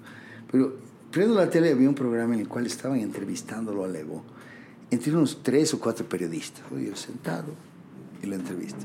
No sé de qué, pues no le presto atención a la política, siempre me ha dado fiaca. Entonces, además yo aprendí en la vida que no importa quién está arriba, siempre te van a joder. O sea, ya, ¿para Es lo qué? mismo, es- es exactamente no lo que yo pienso. Nada. Te Pero había esperanza. Todos teníamos una esperanza de mierda. O sea, cuando él entró, No, no, pero todos no, teníamos pero- esperanza. O no, nuestra esperanza era que, que se mueran todos los que los antiguos. ¿no? Ese les vio. Yo he votado para que se jodan los otros. Yo realmente he votado para que se jodan los otros. No me valía un pito quien gane. Y yo prefiero que todos se quemen porque ellos se vayan. ¿no? Sí. Bueno, pero. ¿Ves? Ya me he olvidado. ¿En qué estaba? Ah, no, no, bueno, no. el Que- Evo- ¿Por qué vot- Que Ah, la primera el- vez que escuchaste, sí. Mm. Lo estaba entrevistando y el Juan Carlos Arana le pregunta, justo le toca a Juan Carlos Arana. Le amo. Yo estaba viendo y dice, ¿usted tiene algo contra la gente que usa terno y corbata, no? Y él, es que la corbata representa que una respuesta súper opa. Y claro, le hace una pregunta viva el Juan Carlos Arana. Dice, ¿usted nunca ha usado corbata? Y el Evo, además el Evo no era nadie en esa época, Claro. no era nadie. Es realmente lo que llamamos un... Es que suena, suena racista, pero no, en mi, en mi- en mi léxico no es, es un yocaya, yocaya pendejo. Eso me decía, ¿no? Un yocaya pendejo, chango, todavía es flaco. Y yo le "Vete, qué pendejo este yocaya. Y me dice, y le, y le dice, sí, He usado. he usado. Ay, ¿Cuándo? Cuando tocaba en la banda El Pagador en Oruro. Nunca me había dado cuenta hasta ese momento que las bandas usan terno. Usan. Nunca me había dado cuenta, he ido al carnaval de Oruro 40 años, o sea, nunca me había dado cuenta que es terno. Para mí es un disfraz, no sé, nunca lo he visto como terno. Es que son ternos color, son ternos como los caribeños. No, ahora, antes no. Ah, en eran- esa eran época era oscuros. terno. Ah, La banda entraba, porque la banda claro. era o militar o civil. Ya.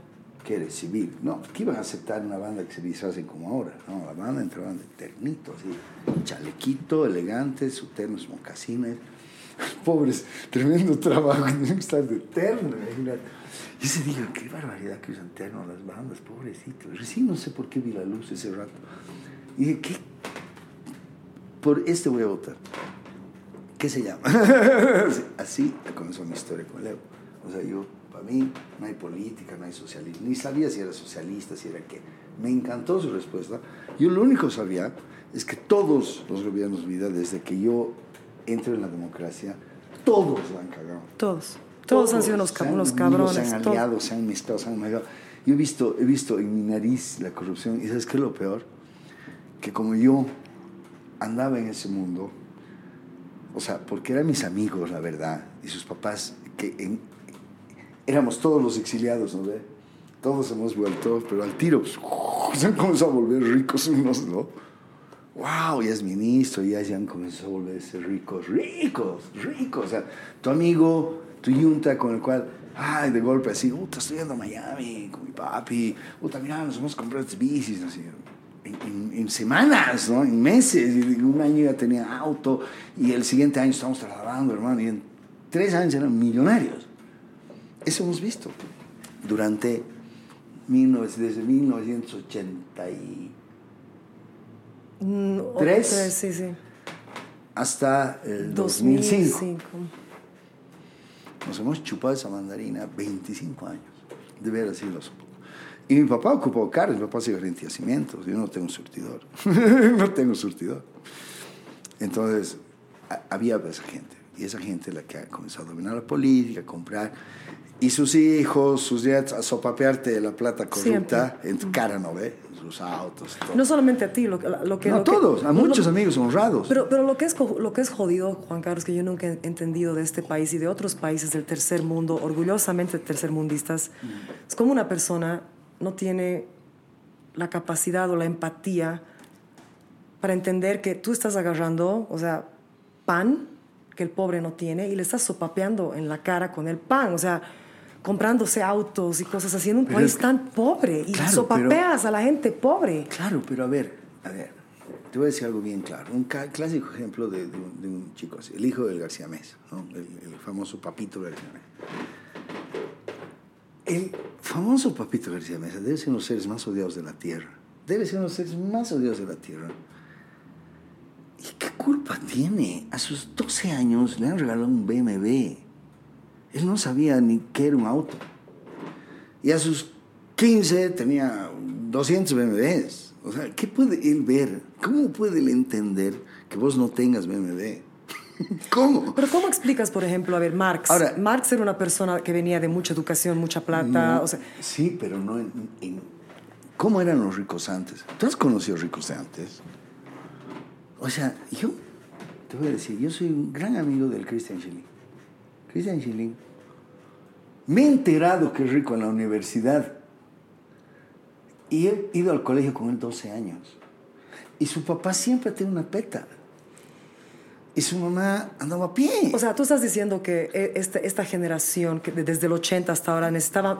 es era- que, es como que un- no es plata ganada. Claro, y por eso no cuando tienen esa comenzó la- decencia. cuando no tienen la esencia de no saben no, no tienen idea porque no, no les ha costado nada y no entienden pero no cuesta tanto cuánto siempre un BMW son 25 dólares o sea si tu papá tiene 50 billones de dólares sin haber hecho nada no, no lo has visto a tu papá nunca.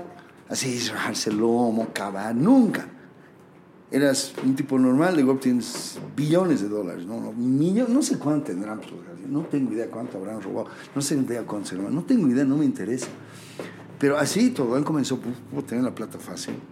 Y, lógicamente, ministro corrupto, empresarios corruptos, ¿no? Y con tu plata así un carnaval y un montón de nuevos ricos que, como no les cuesta nada, y de golpe comenzó la opulencia. De golpe, te juro, en, mis años, en mis tiempos, la gente rica andaba en micro, te lo encontrabas. Al ministro lo encontrabas en el micro. O sea, el, Jaime- el, el- presidente Paz, ¿vos lo has visto alguna vez con cinco autos?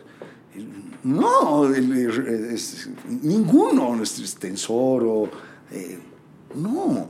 E incluso puedes ir un poquito más allá, Banzer, más ladrón. Pero ni No, él, ni él tenía un auto caro. ni él. No, pero por eso, claro, sus hijos les han regalado unos motos, la cago igual. Era más clandestino. ¿no? Era, era ahora- como los antiguos narcos, ¿no? Que trataban, que tenían que no comprarse cosas caras para que nadie se dé cuenta, un poco así. Me imagino, pero. Pero estos corruptos, y como ya todos eran, o sea, no es que no habían corruptos, no. No podías evitar. No había cómo. ¿Me entiendes? Si ocupabas un cargo, no había cómo, porque si no, jodías la cadena. Entonces tenías que entrar en la línea y te metían en la línea, entonces el mundo se volvió corrupto y eran los capos. Eran los cuales todos servíamos, a los que les vendíamos cosas, por los que trabajábamos, que nos han dado plata también de alguna manera, los narcos los corruptos, ¿no? Venían Bolucho en tu lista de amigos corruptos, te invitaba a la inauguración, el talcito, su viejo es ministro, cojudo, tal. A ver, pues teníamos que vivir de ello. Pero esa humillación, 20 años, la mierda. Chao, que se jodan. A ver, a ver, sin corrupción, como hacen. Clarito está. Vino el Evo, Sas. todos, y, y- y bien, volvería a votar. Así de sencillo. Nadie me va a convencer de que, que- y, como, y lo volvería a sacar también. Lo volvería a sacar, pero Eso es, eso es, mira, eso es bien, es- me encanta que hables de esto porque eso es lo que mucha gente afuera y, a- y adentro en Bolivia no entiende. Que tú puedes haber creído en él o lo que fuese, ah, lo hayas escogido porque era el, el menos peor de todos los peores. Totalmente. ya, y Por eso hemos votado y, todos. y- y- ideológicamente, o sea, yo no sé si tú te acuerdas, yo a veces hablo con eso de gente y no lo quieren aceptar. Yo no tengo tu edad ya, pero yo me acuerdo de niña ir al mercado o estar en la calle y la gente, los cholitos, digamos, los indios, lo que fuese, o la gente indígena, como se dice, no te miraban a la cara. Siempre estaban así, o sea, no había esta cuestión de darles dignidad, en, en, en lo que yo me acuerdo. sí, no, no, y No, es, y es no. reciente. Eso es entonces, y, entonces entró el Evo y de repente nuestra gente, nuestra sangre, que es porque somos orgullosamente, yo soy orgullosamente boliviano, orgullosamente con la sangre que tengo, de repente empezaron a tener derechos, dignidad, No, te no, miraban a la cara, te respondían, ¿no? No, no, no. Lo que pasa es que, claro, lo has visto de una manera exacerbada, pero eso ha empezado, eso empezó con Palenque. O sea, Palenque, de entrada, el primer pedo que ha tenido Palenque en esta sociedad ha sido las empleadas.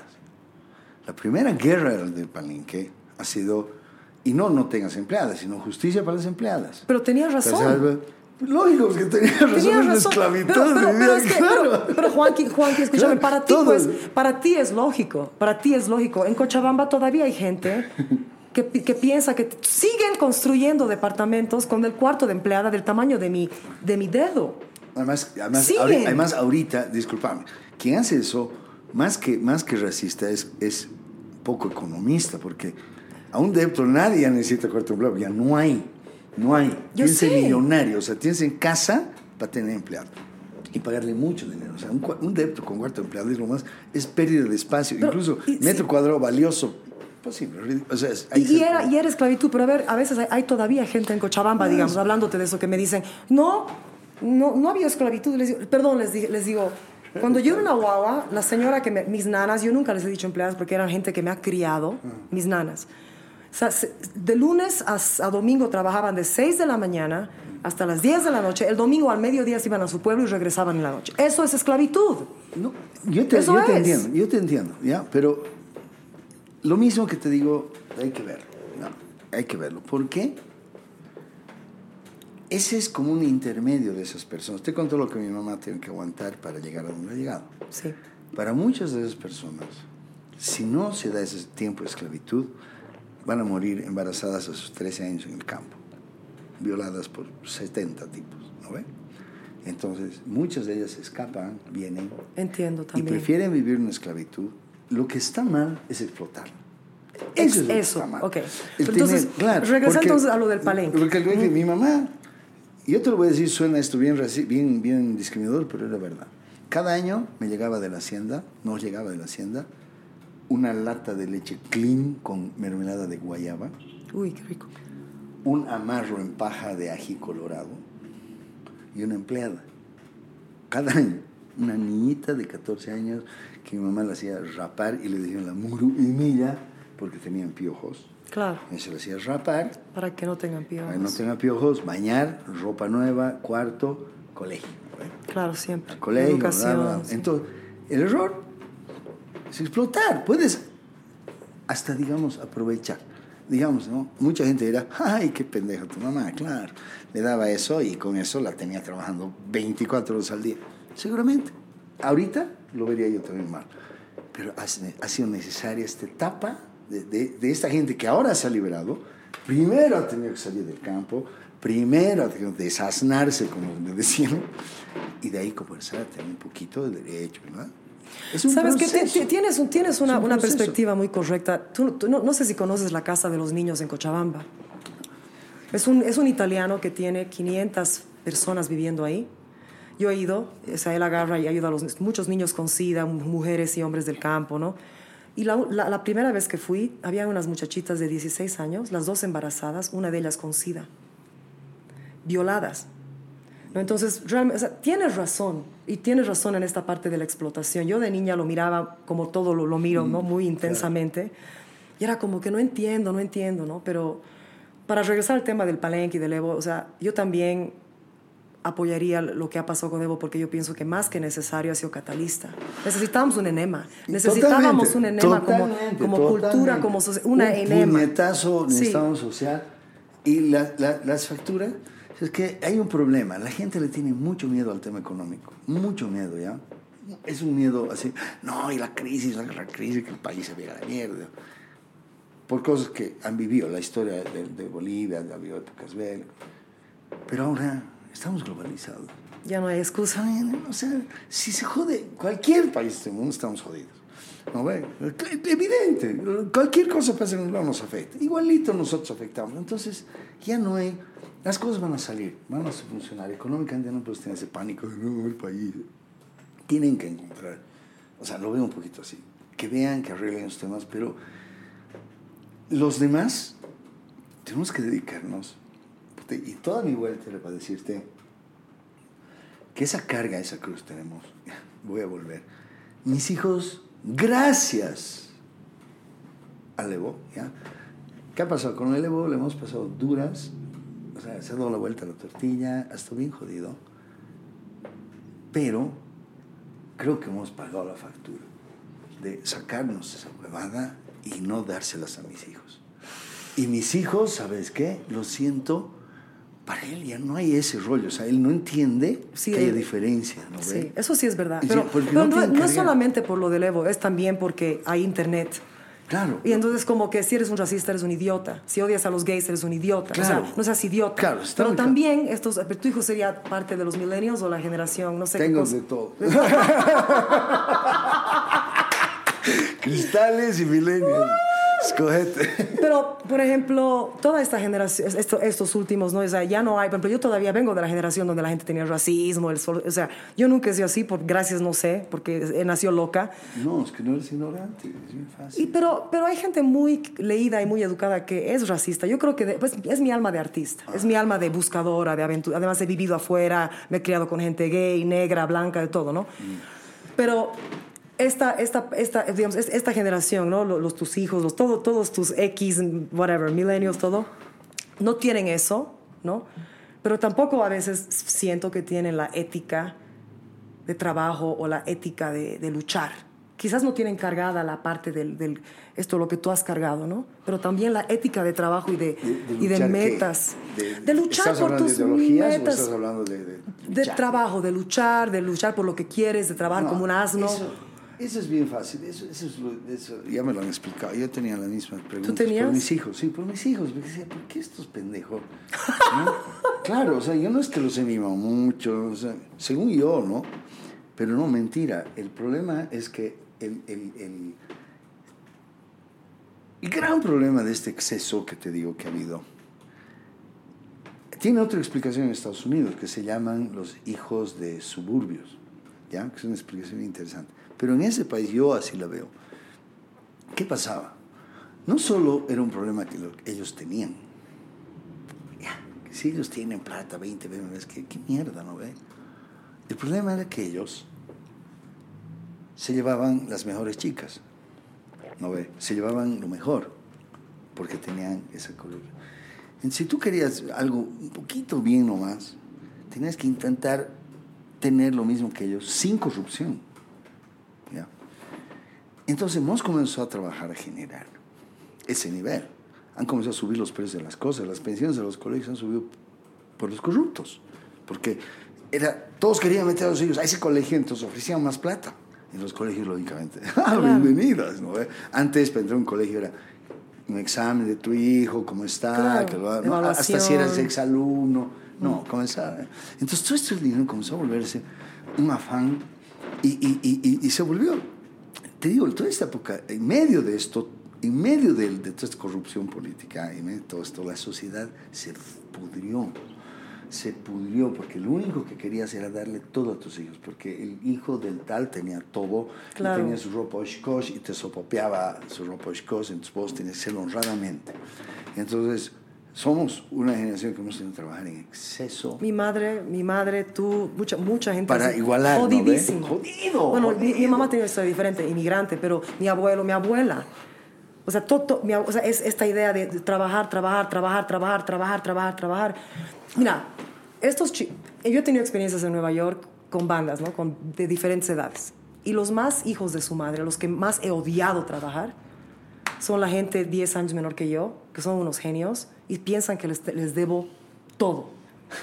Todo, ¿no? O sea, les contrato y yo tengo que decirles a ellos gracias por contratarme, ¿no? Claro, como tú, he hecho la limpieza, la limpieza astral de decir, bueno, a ver, este es un genio, pero no sirve para nada, ni siquiera para agarrar un micrófono. O sea, necesita todo como si él fuera una diva. No es trabajador, fuera. No me, no, no me interesa si ha ganado Grammys, no me interesa. Este otro, muy, muy trabajador, claro, escuela antigua, pero un jodido de mierda, fuera, ¿no? Y el momento que he hecho eso, ya te he contado, todo ha sido más fácil. Pero yo, yo he notado eso, ¿no? Que, por ejemplo, me encanta esta idea, esto lo que tú dices, que mi- las generaciones de ahora ya no tienen esa huevada de ese clasismo, esas huevadas, pero les falta también ese... Claro, ese es por el exceso. Es por el exceso que han tenido. O sea, es una generación que igual yo los veo, pues los veo a mis hijos, digo, qué huevada, qué culpa. Intento ahora darles comunicar, ya son viejos, ya solo les puedo dar el mensaje, educarlos, ya olvídate después de los 14. Y vivir el ejemplo, ¿no? Claro, pero ¿qué pasaba? A ver, el estándar de lo que pasaba, ¿ya? Tú tenías una... es- o sea, habías conseguido una esposa linda, perfecta, como querías, ¿no? Entonces, que sabías que iba a ser carísimo, ¿no? ve? Pucha, qué jodido Entonces, lo que estás explicando. Claro, más o menos. Entonces, tú trabajas, te rajas, sí, ya puedo casarme. Vamos a comenzar de abajo. Comenzar de abajo, eh, no estamos hablando de comenzar de abajo, ¿no? Comenzar de Clase abajo es- media. sí, no vamos a hacer, te ayudar a tus papás, no sé cómo comenzarás, pero tienes que comenzar Habla a generar y ganar plata. De ahí, tú crees que ya vas a luchar, van a seguir cosas juntas, que pueden pasar, seguramente hay muchas familias que se han ido por ese lado, pero si tú has caído muy fácilmente en eso, o sea, En si, esa si es- trampa. si es- es- es una- si caes en la trampa, que es la mayoría, se vuelve un, una mujer que está queriendo siempre vivir en ese nivel y un hombre que tiene que trabajar para llegar a ese nivel. Constantemente. Entonces se pierde cualquier hogar, pues no hay padre, madre, hijo. El padre está full Sacándose la mierda, ¿no? Sacándose la mierda, orgulloso. ah, mientras mejor le va, más pedante, más hecha puta la mujer, enchufada en intentar darles a sus hijos todo para que tengan lo mismo que los de los narcos. no, vos no eres narco. No, al, que- al contrario, eres cliente de los narcos. No, o sea, todo al revés. Duro, es duro. Entonces, tienes que un rato de eso explotar y decir, basta, ¿no? Es lo que le ha pasado al país. Eso le pasado al país. Lo mismo que me ha pasado a mí, lo mismo que me ha pasado al país. That's all, stop, basta, ¡wow! ha revolucionado. Pero lo mejor de eso, lo mejor te voy a decir, es que esto ha probado, para mí, no hay mayor prueba de que, de que el racismo es ridículo y que todos somos iguales, porque se ha dado tanto la vuelta del tortilla y estos han hecho la misma huevada Con los- que los otros. Hecho, ven, ven que el Goni, el Evo son mierda. igualitos, solo es otro color, no hay nada más, la esencia es la misma. Es- Entonces, es lo mismo. ese- Pero tú crees que los bolivianos ven eso realmente? O sea, por ejemplo, con esta, como me- lo que dijiste, ¿no? Yo votaría otra vez poner y lo sacaría otra vez, ve? Por ejemplo, hay mucha gente, yo he perdido, como te seguro tú, muchos amigos que pensaban que yo era de súper izquierda porque, porque apoyaba al pueblo antes, ¿no? Y de repente cuando pasó lo que pasó, el Evo y las pititas y no sé qué, yo apoyé a que se, a que se, se vaya. olvídate, he perdido amigos, pero esenciales. Yo pienso que la gente no quiere ver que la ideología, o sea, las personas, eso- esos dos son la misma mierda. No, creo que Bolivia está listo para, está No, lista es para que no es. Bolivia. esa es la condición humana. O sea, la- la- el mundo, el mundo nos ha llevado a ver las cosas con otros ojos. Y o sea, hablar ahorita de ideología, discúlpame, es, es- es- me río, me río. La gente que tiene ideología, yo no sé si yo tengo alguna ideología, lo que yo sí tengo es objetivos, ¿no? Tengo objetivos claros de vida que no tienen nada que ver con la economía, ¿no? Todo, todo esto es el aceite que está lubricando mis verdaderos objetivos. Para mí, eso es, eso es como la veo. Pero hay gente que, la mayoría de la gente tiene pura, es pura metas, ya no han, desde que sin, desde que ignorantemente puedes ganar plata, desde que no necesitas Esforzarte. Nada, o sea, necesitas que bailar en calzones para ganar millones de dólares. Desde que eso está pasando. O sea, yo querer meter cultura a esa gente, o sea, imagínate, decirle, mira, no hay cómo, no hay cómo, es demasiada la ignorancia, ha ganado, se ha llevado la tutti, tiene todo el dinero, el poder. El poder y el dinero en los ignorantes así de claro. Y los inteligentes son los gobernantes que mantienen a esos ignorantes allí, en ese circo. Estás hablando en un nivel mundial. Mundial, mundial. Se, se, se exabruta en estos países donde la ignorancia es parte de nuestra esencia, ¿no? Lógicamente, en un país donde tienes. A ver, ¿cuánta gente.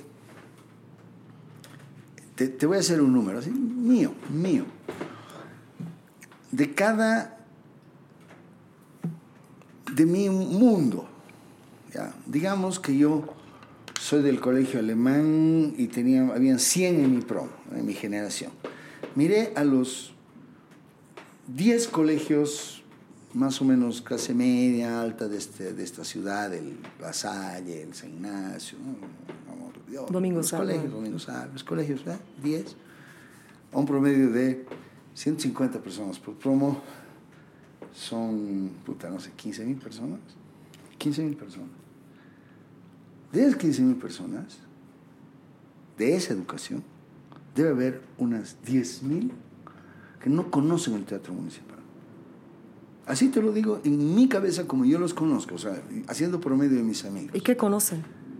No tengo idea. Ah, conocen Disney World, ¿no? conocen un crucero en África. Es más, a lo mejor han ido en ópera en París. ¿Por qué Pero no conocen el teatro O sea, municipal. pueden ir una vez, pero eso no es cultura. ¿no? La cultura es con constancia. Es como... Yo tenía una gran amiga que ha sido directora con 14 o 15 años del teatro municipal. Amaba el teatro. Y ella siempre estaba en la puerta recibiendo la obra que sea. Y estaba ahí en la puerta viendo quién. "Ah, hola", y cuando, cuando, eres cliente, eres cliente nomás, ¿no? Y ella me decía, no sé quién había nombrado ministro de Cultura. así Ah, ahora lo voy a conocer. A tal sí, porque nunca venía a un teatro. O sea, un ministro de Cultura lo iban a posesionar y ella esperando que lo posesionen para conocerlo porque va a tener que venir un rato al teatro. O sea, Pero eso, eso también... de, de ese mercado estoy, hablando. Entonces, Pero es lo mismo en Estados Unidos. Mira, Juanqui, en, en Estados Unidos el, el término medio de la gente es así. O sea, en Europa no. En, en Europa sí hay mucha cultura de música clásica, teatro, y, o sea, algo, porque el gobierno está metido en dar dinero al arte. ¿no? En Estados Unidos no, es la gente rica, particularmente los judíos, los que apoyan el arte y se hace todo como ellos quieren. En Bolivia, ahora, después, no sé, antes no sé, pero cuando llegó el Evo, se ha metido mucho, mucho apoyo a la cultura. Yo pienso que ha sido muy eh, separada, ¿no? Es como, era como que todo es más folclórico, esta otra cultura mejor no, ¿no? Entonces, es igual. Yo pienso que Bolivia más bien tiene otro tipo de conocimiento cultural, yéndose a lo, a lo que es las naciones originarias, el folclore, ¿no? Pero es lo mismo en, en Estados Unidos. La clase media americana, la cultura que tiene es la televisión, la comida chatarra No, y los yo- deportes. No, pero yo te estoy hablando de la clase. O sea, te, te- te he dicho los 10 mejores colegios de la ciudad. O sea, estoy hablando Tú estás hablando de la- de la clase más top, a- De lo claro. top, de lo top, de los que van a ser ministros, los que van a manejar el país, los que Te manejan las entiendo, empresas. te Esa gente es a ese nivel. O sea, más abajo es pues casi irracional. lo complicado es esto. Los músicos, los actores, los más metidos en esto, Son vienen del otro lado, donde supuestamente no hay el dinero, donde, eh, donde viene otra cultura, donde no consumen esa cultura, pero de ahí vienen. O sea, es que es, que es un- es súper raro. Es que no, no, porque tú no, tú no escoges como artista nacer en una sociedad o en un, en un lugar. O sea, el arte te escoge a ti. Tú naces siendo del Alto, siendo del Chapare, siendo de una clase alta, siendo de Cochabamba, siendo del Domingo Sabio. El arte te escoge. Es por eso. Lo que yo creo es lo siguiente, que la clase media o baja ve, o sea, realmente admira a la persona culta y quiere eso, es una aspiración. En cambio, para la élite, ser músico es abajo, es no, te vas a acabar borracho, no, ¿no ve? O sea, es... Eso es, eso es igual de La ignorante. pelea, ¿no? claro, es la pelea para eso. Entonces, esos dos extremos hacen que aquí tengas el mercado. de- y una sociedad como esta, ¿qué, ¿qué es lo lógico que te digo, nuevamente volviendo a esto, los artistas? Si tú inviertes en los artistas y haces que estos artistas que vienen de aquí estén felices y cómodos aquí, que tengan las posibilidades de crecer ellos, los 50, crecer de ah, ser en ese medio, van a hacer que ellos, que ese medio, que su entorno quiera cultivarse y vamos a acelerar la educación que está tan menospreciada, en absolutamente, ¿me entiendes? Ah, Menospreciada, pero hasta ahora el colegio es menospreciado, la universidad. Ya, sí, ¿para qué tener un colegio? Si puedes a tus 16 años Mover tu ganar culo. 20 millones Sí. de dólares mostrando Moviendo tu culo. Listo, ¿no ve? Entonces, ¿qué vas a hacer colegio? Ridículo. Entonces, ese mensaje solo lo puedes calmar con estas personas. ¿Y qué tienes que? Darles oportunidad. Como el gobierno y la política siempre están metidos en otras cosas. Les vale mierda la Vale educación. madre, entonces tienen que hacerlo los que ven. A ver. Y como los que vemos no nos queremos meter con ningún gobierno, Gobierno. político, preferimos que no nos den nada y, y sacarnos la madre solitos a tener que vender nuestras almas a precios tan caros. A quien sea, no, no importa. ¿Tú, tú has conocido eh, Sabor Clandestino? Claro. Eh, justamente el chef, el Marco, estaba diciendo eso. Yo fui, qué experiencia más impresionante. Voy a hablar con él en el podcast, pero él dijo, la, la- la otra noche dijo, yo no acepto ayuda del gobierno jamás. Porque en vez de ayudarme me limitan, no quiero saber, no quiero que se metan, o sea, es ese concepto, ¿no? De ser Es independiente. Es Eso muy va a todo jodido. margen. Tú, por ejemplo, ¿qué ocurre? ¿Por qué? eh, mira, tenemos muchos escenarios eh, municipales, muchos escenarios del Estado. Eh, y poquísima audiencia. ¿ya? Las obras, buenas obras, las buenas ideas, los buenos negocios, nadie quiere hacerlos en, en el Estado. ¿Por qué? Porque para entrar ahí te ponen todas las reglas que no puedes publicitar esto, no puedes nada, no puedes... Entonces, hueveas, ¿no? Si es una obra medio raca, ya le meto aquí, pero si quiero realmente moverla, me voy a otro lado. Ese es el mensaje que tenemos todos, en todo sentido. Entonces, lo mismo, ¿no? Con el gobierno, al último nomás, ¿por qué tiene esa política? Yo ahora que no, no trabajo con la alcaldía, pero sí estoy muy metido porque, y no porque yo tenga nada que ver con, con, con ningún partido, sino porque han tenido la, por primera vez en las cuantas gestiones la amabilidad de aceptarme, escucharme. y lo que les he dicho les ha parecido bueno, entonces está haciendo. A- a- escuchando de, de este, de- o sea, No de mí, de mis ideas, de proyectos. Claro. Por eso estoy metido con la alcaldía, Proyecto Economía Naranja. Las burreras que todos me escuchan en lugar de en la farra, ellos me lo han escuchado en escritorio, en serio. O sea, la única diferencia, por eso estoy con ellos. claro. Estoy apoyándolos en ese sentido, porque igual he dicho, mi hermano, esta venta, no quiero ni sueldo, no quiero nada, quiero apoyarlo.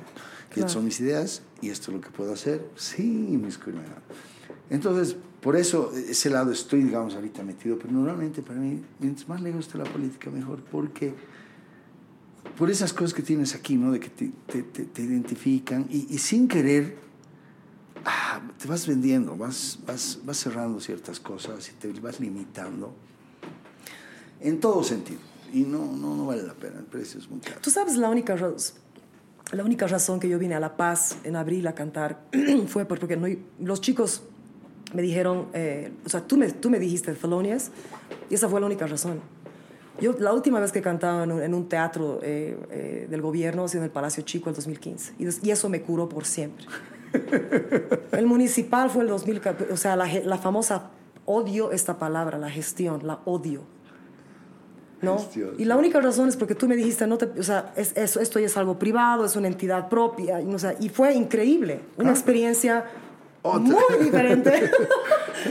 ¿No? Oye, tú eres una de las personas más libres que conozco. Quiero saber Me ha costado 50 años. Es- Pero eres, eres libre, ¿sabes qué cosa me gusta? Eres ah, lo que admiro de ti mucho. Yo me veo mucho en ti, ¿no? Nos vemos uno en el otro. Eres libre de muchas, eh, no solamente de, de conceptos sociales, culturales, como un hombre, como un ser humano que anda en la vida como boliviano. ¿Cuándo te has, ¿Qué ha pasado? ¿Cuándo te has liberado? O sea, ¿qué, qué, qué, qué, qué- o sea, quiero saber dónde, de dónde. No, es que, a ver, si te pones a pensar todo lo que te digo, todo lo que haces, es casi un cliché. O sea, no racismo, o sea, tú- todo lo que yo te pido, lo que yo defiendo y lo que hablo, lo hablaría cualquier ser humano de esta tierra. La única diferencia es que en mi historia, si bien he hecho huevadas, como, no, no tengo como todo ser humano, he hecho mis huevadas, son huevadas que nunca han rajado en el, en el principio de ser yo. O sea, siempre he sido yo.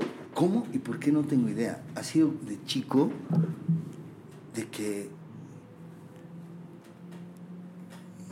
me he dado cuenta que yo entendía muchas cosas, o sea, que lo que yo decía me escuchaban.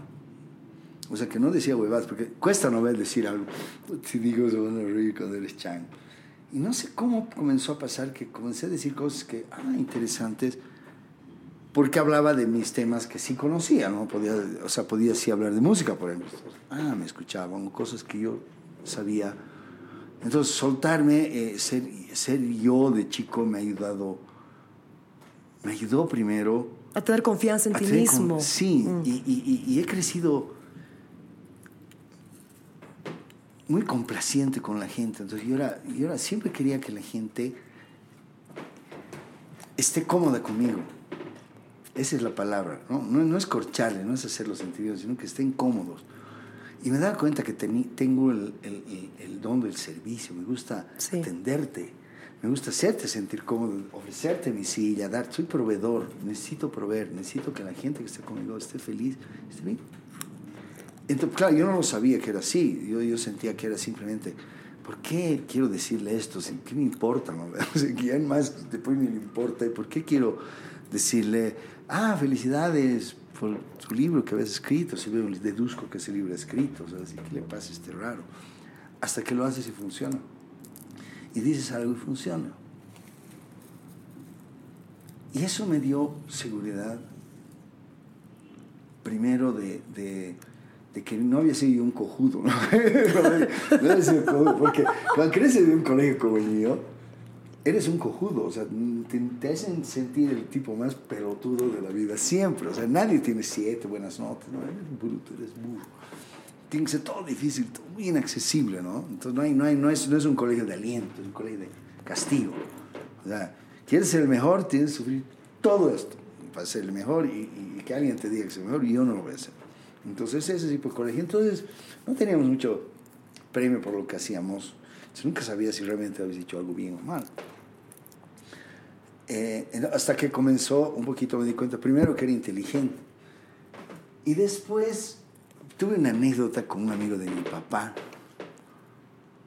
un amigo camba de mi papá, que, que acabó siendo un hombre millonario, millonario, millonario, ingeniero civil. Esos que, capo, ¿no? Manejaba presidentes, ponía, aportaba partidos, o hizo mucho dinero. O sea, es parte de la ma- maquinaria de la corrupción. Él no era el corrupto, digamos, pero manejaba muy bien la maquinaria.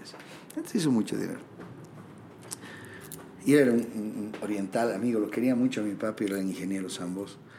Y cuando él todavía estaba haciendo dinero, era todavía ingeniero normal, digamos, andaba, venía a mi casa alguna vez, tomaba con mi papá. Y una vez yo tendría unos 16, no, 16, no sé qué edad te juro que no sé si estaba en la U siquiera, pero me acuerdo que entré a la casa así, ¿no? Y estaba, sabía que estaban bebiendo, papá, entonces entré, abrí la puerta así, buenas noches, ¿cómo están? Así, ah, perdón, así, ah. Me acerqué a mi papá, le di un beso, ah, mi hijo, sí, hola, hola. Normal, ¿no ve? Se paró el señor este, que resultó casi ser mi suegro, porque hace no mucho eh, me enamoró con su hija y le contó esta anécdota. Se paró y me dijo, ven, ven, ven, ven, ven, ven, ven, ven, ven. venga, venga, venga, venga. Camba grande. Nunca se entra así. ¿Cómo? Él me había visto entrar. Venga, ven. Y me sacó fuera. Así, me llevó a la puerta. Así. Me llevó a la puerta. Cuando usted entra a un lugar, tiene que ser el más importante lugar. Ábrela y entró a la puerta. Buenas noches, ¿cómo están? Mi nombre es Carlos, ¿cómo le va? Todos se tienen que dar la vuelta cuando entran en su lugar. Vuelve a entrar. Yo, eh, y mi papi tiene razón, vuelve a entrar. Cabrón de mi papi. Y se salía así, buenas noches, sí. Me cambió la vida. Es Dije, verdad. Tienen razón. Ya, y después me di cuenta que, es, que es, eso me sirvió mucho porque como yo salgo con chicas bonitas y, normalmente más, mucho más jóvenes que yo, entonces tengo rivales donde yo voy. Además tengo hasta dos, tres generaciones de rivales, ¿no? claro, o sea, no es fácil. No es, No es fácil ser yo. No es fácil No es pelear fácil. con- claro, ¿no? Y vas a su. Entonces, como, como, como en el campo, ahí es guerra de machos alfa, ¿no? Entonces, entras y lo primero que tienes que hacer es ¡ah! rugir para que todos digan ¡Uta! ¿no? Entonces yo hago eso. ¿no? Cuando entro a un lugar estoy con una chica linda, saludo al mesero, le doy propina al barman, así, ah, ¿cómo es viejo? Al que conozco. Un dispute en el lugar, en que todos la miran y dicen, puta, no me meto porque a tener problemas. Pero nadie se, nadie se quiere meter así contigo. La mayor parte de la gente te quiere mucho. No, pero no, no, pero te digo gente que no sabe quién soy yo, porque Claro. esos lugares y son tres generaciones, ¿no? Entonces, esta, pero este aspecto de ser libre, cuando yo, yo cuando hablé contigo este año, eh, Ah, perdón, tienes razón. no, no, no, no, está bien. Estamos, eso, es- esto fluye. Me gusta esto porque la verdadera belleza de conocer a una persona es cuando es así, cuando no hay reglas, ¿entiendes? Pero tú dirías que, ¿qué año, qué día, cuándo fue que dijiste, me libero, carajo?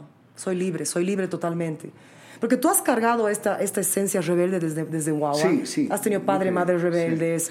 Yo he querido ser libre siempre. Yo he querido ser libre. Pero no has me sido. han dejado, no me han dejado. O, no, no, no me han dejado. o tú no te has dejado. No, no, no me han dejado. Mira, yo, yo he pasado de mi, mi mamá era muy, muy, muy jodida. Mi mamá me acuerdo. me ha regalado camisa de terno hasta que ha muerto. Nunca he usado terno en mi vida, pero mi mamá siempre me regalaba una camisa de terno, una algo. ¿Y tú lo que te ponías? vestirte- si eres empresario, vestirte como empresario.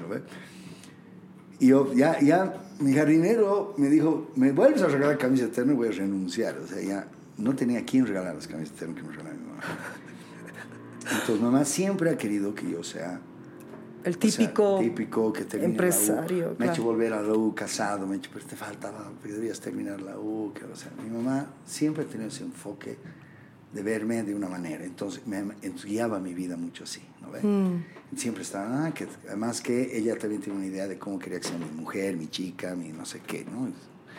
Uh, le salió a mi pobre madre todo al revés, porque sus nueras, así, todo lo que ella no quería, y mi hermano.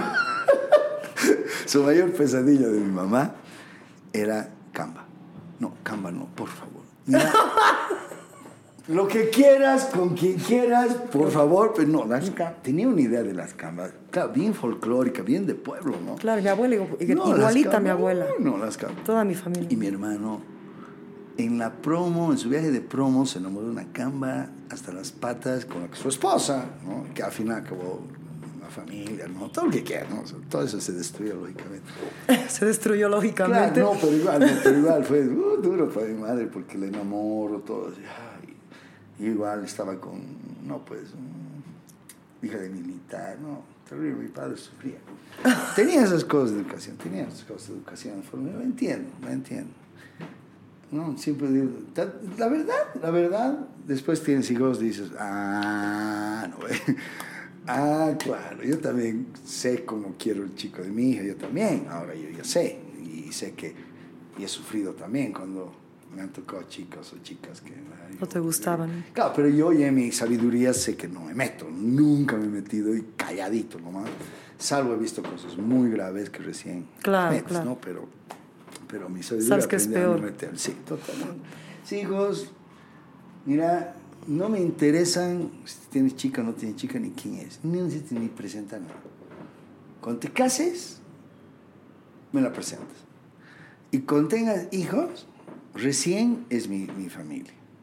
Mientras tanto, ni me metas en mi cabeza porque yo me enamoro fácil de la gente, soy querendón. Eres. Entonces no quiero, no quiero involucrarme porque quiero. Y sé que voy a acabar queriendo y te voy a odiar a ti si le haces una. Entonces prefiero tenerlas lejos. Entonces manejo. Además es mejor para, porque sabes que estos pueden ser rebeldes, y, o sea, no, no- ¿para qué meterse? Sí, entonces, pero, pero entonces tu mamá controlaba ese aspecto de tu vida. Claro, mi mamá siempre estaba, no controlaba, pero, Pero te- al joderme, así yo no hacía lo que ella decía, eh, pero algo alrededor, ¿no? Ya sea lo contrario, pero estaba ya, ya estaba guiado por eso. Entonces, era el hijo de la tula. Además que la tula era, un era una persona pesada, no era, no era cualquier persona. No, sé. hijo de la tula era bien chistoso porque mi papá ha sido ministro, ha sido eh, todo lo que quieras, pero ha sido el marido de la tula, ¿no? Es verdad. La tula. Yo no lo, La yo no lo conocía a tu padre, a tu mamá nomás. no, a todos. La Tula Sí. era muy, muy fuerte. ¿no? Ser una persona muy fuerte, muy jodida. Y ha estado presente en mi vida siempre, porque ella trabajaba en el colegio donde yo estudiaba. Tenía a mi mamá presente. Después entró a la U, a trabajar en la U. Jodido. Ha sido bien presente, ha intentado. Y yo me, me independicé por eso. Chango, me he ido tres veces de mi casa y la última vez me he ido. Chango, me he ido. Y un anticrético, ni bien conseguido de plata. Vivir solo, porque mi presión era. Mi mamá entraba y. ¿Por qué no estás haciendo nada? Estoy echado, pero no hay esto. O sea, era muy complicado. Y de ahí, el tiempo que estuve solo, había dejado la U. Mi papá estaba rayadísimo conmigo. Mi familia estaba rayada conmigo porque había dejado la U y decidí dedicar mis negocios. Comencé con mis licorerías. Ya meterle duro, en serio. Hacer ¿Qué estabas estudiando en la U? Administración de empresas. Yo quería ser empresario, pero no sabía que, era, que, que- que enseñaban estupideces en la universidad y no te enseñaban a ser empresario. ¿Y a, a qué año te dejaste la U? ¿El tercer año? ¿Cuál? No sé. No, Ya. Nunca pasé primer año, primer O sea, yo me aplazaba. Además, yo a la U iba de fiesta, chicas. No, pues repetí materias. ¿no? Loco. Entonces decidiste un día, hizo un clic y dijiste, me, me- voy a Claro, la un día mierda, voy a meter... no, voy- comencé con negocios, me- comencé mi, mi kiosquito. Viajé a Oruro, viajé a Oruro. a un- yo estaba en la U, primer, siempre estaba en primer año, repetía.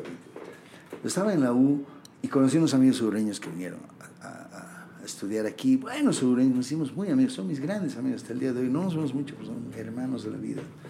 Uno se llegó pues este chango que se llamaba Mauricio Galleguiños, ¿no?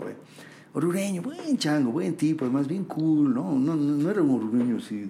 No, orureño bien puesto, sí, orureño, de esos de... de Jailón orureño, ¿no? Jailón orureño. Entonces, ah, Oruro se iba fin de semana a Oruro, se chupaba la madre, buen tipo. Y le decíamos, como a Mauricio Galleguillo, le decíamos, maga, el maga, el maga, el maga. Y a los dos años llegó su hermano menor, que también estudiaba en Oruro, buen tipo, igual que él, que se llamaba Carlos Galleguillo, se llamaba Caga, entre el maga y el caga. Y se quedaron hasta el día de hoy, todos los conocen el maga y el caga. Pero era, e- ellos me, me- me decían, che, en Oruro hay fiesta, y claro, Oruro hay chicas nuevas, ¿no? Aquí a... Puta. Qué vamos a jodido. Oruro. vamos a Oruro, no hay fiestas, de Oruro, que tengo invitaciones, consigo para todo. Nos nos alojamos en su casa, la pasamos bomba en Oruro. Y una noche estábamos chupando y, y está muerto, hombre, vamos a comer algo. Y salgo a la esquina y había un jadoquero, y había cola, pero jado. Y mientras hacía cola, yo miraba así dentro de su carro y tenía así las bolsas de pan. ¿Cuántos jados vende este boludo? No? Así, porque yo, un jadoquero pues, no sé, 10 jados, no sé. Hago la cola, puf, veo salir el pan. Y me hace compro un haddock. Y le digo, ¿cuántos haddocks vas a vender esta noche? Unos 300 máximo. Después me voy. Así. 300 haddocks en un día. Acércate, acércate al micrófono. Ese día dije, a ver, que gane un peso, por ejemplo, 300 pesos al día, cuando digo changoso, wow, es harta plata. Entonces me vine, llegué a La Paz y comencé a pensar, ¿qué vamos a kiosco?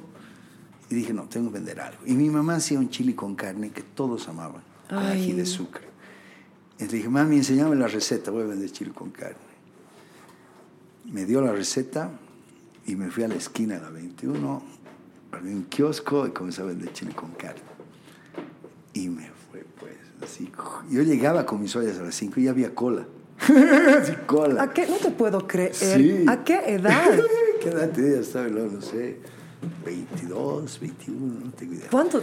Y entonces contame, ¿cómo? O Yo sea, me iba todos los días, hacía mercado en la mañana, cocinaba en la tarde y salía a vender. en puro chile con carne. Chile con ¿Con carne. qué? ¿Cómo lo servías? En chuit, con su cucharilla y dos galletas waffles. Era mi receta. Y de ahí me comenzó a ir bien. Contraté una empleada, ya que me ayudaba a cocinar. Después contraté una que atendía. Y de ahí puse otro kiosco en, en la Católica, en la U. Y tú sabes que yo estaba con esos kioscos, me, me, me iban bastante bien. Es que me tapa, pues, por eso. Yo sé, yo sé, yo sé, yo sé, pero pues no, es que quiero que se grabe me iba, me iba muy bien en el kiosco, estaba trabajo duro, ¿no? Y es bien jodido porque yo, mal que mal, vivía en la zona sur, una buena casa, mi papá. Claro, todo el mundo te veía Claro, yo era calle. vivandero, entonces. Pero tenía en esa época una chica, estaba con la, la Ceci, una súper ñata que me apoyaba, iba conmigo, súper ñata. Súper ñato. Y yo, la verdad, claro, por eso decías, cuando me decías vi yo, yo ahí comencé a tomar harta seguridad. Porque yo trabajaba, iba, y en las noches me iba a Forum, después de eso, apestando a cebolla, había cocinado, cortado cebolla, pero, con la plata.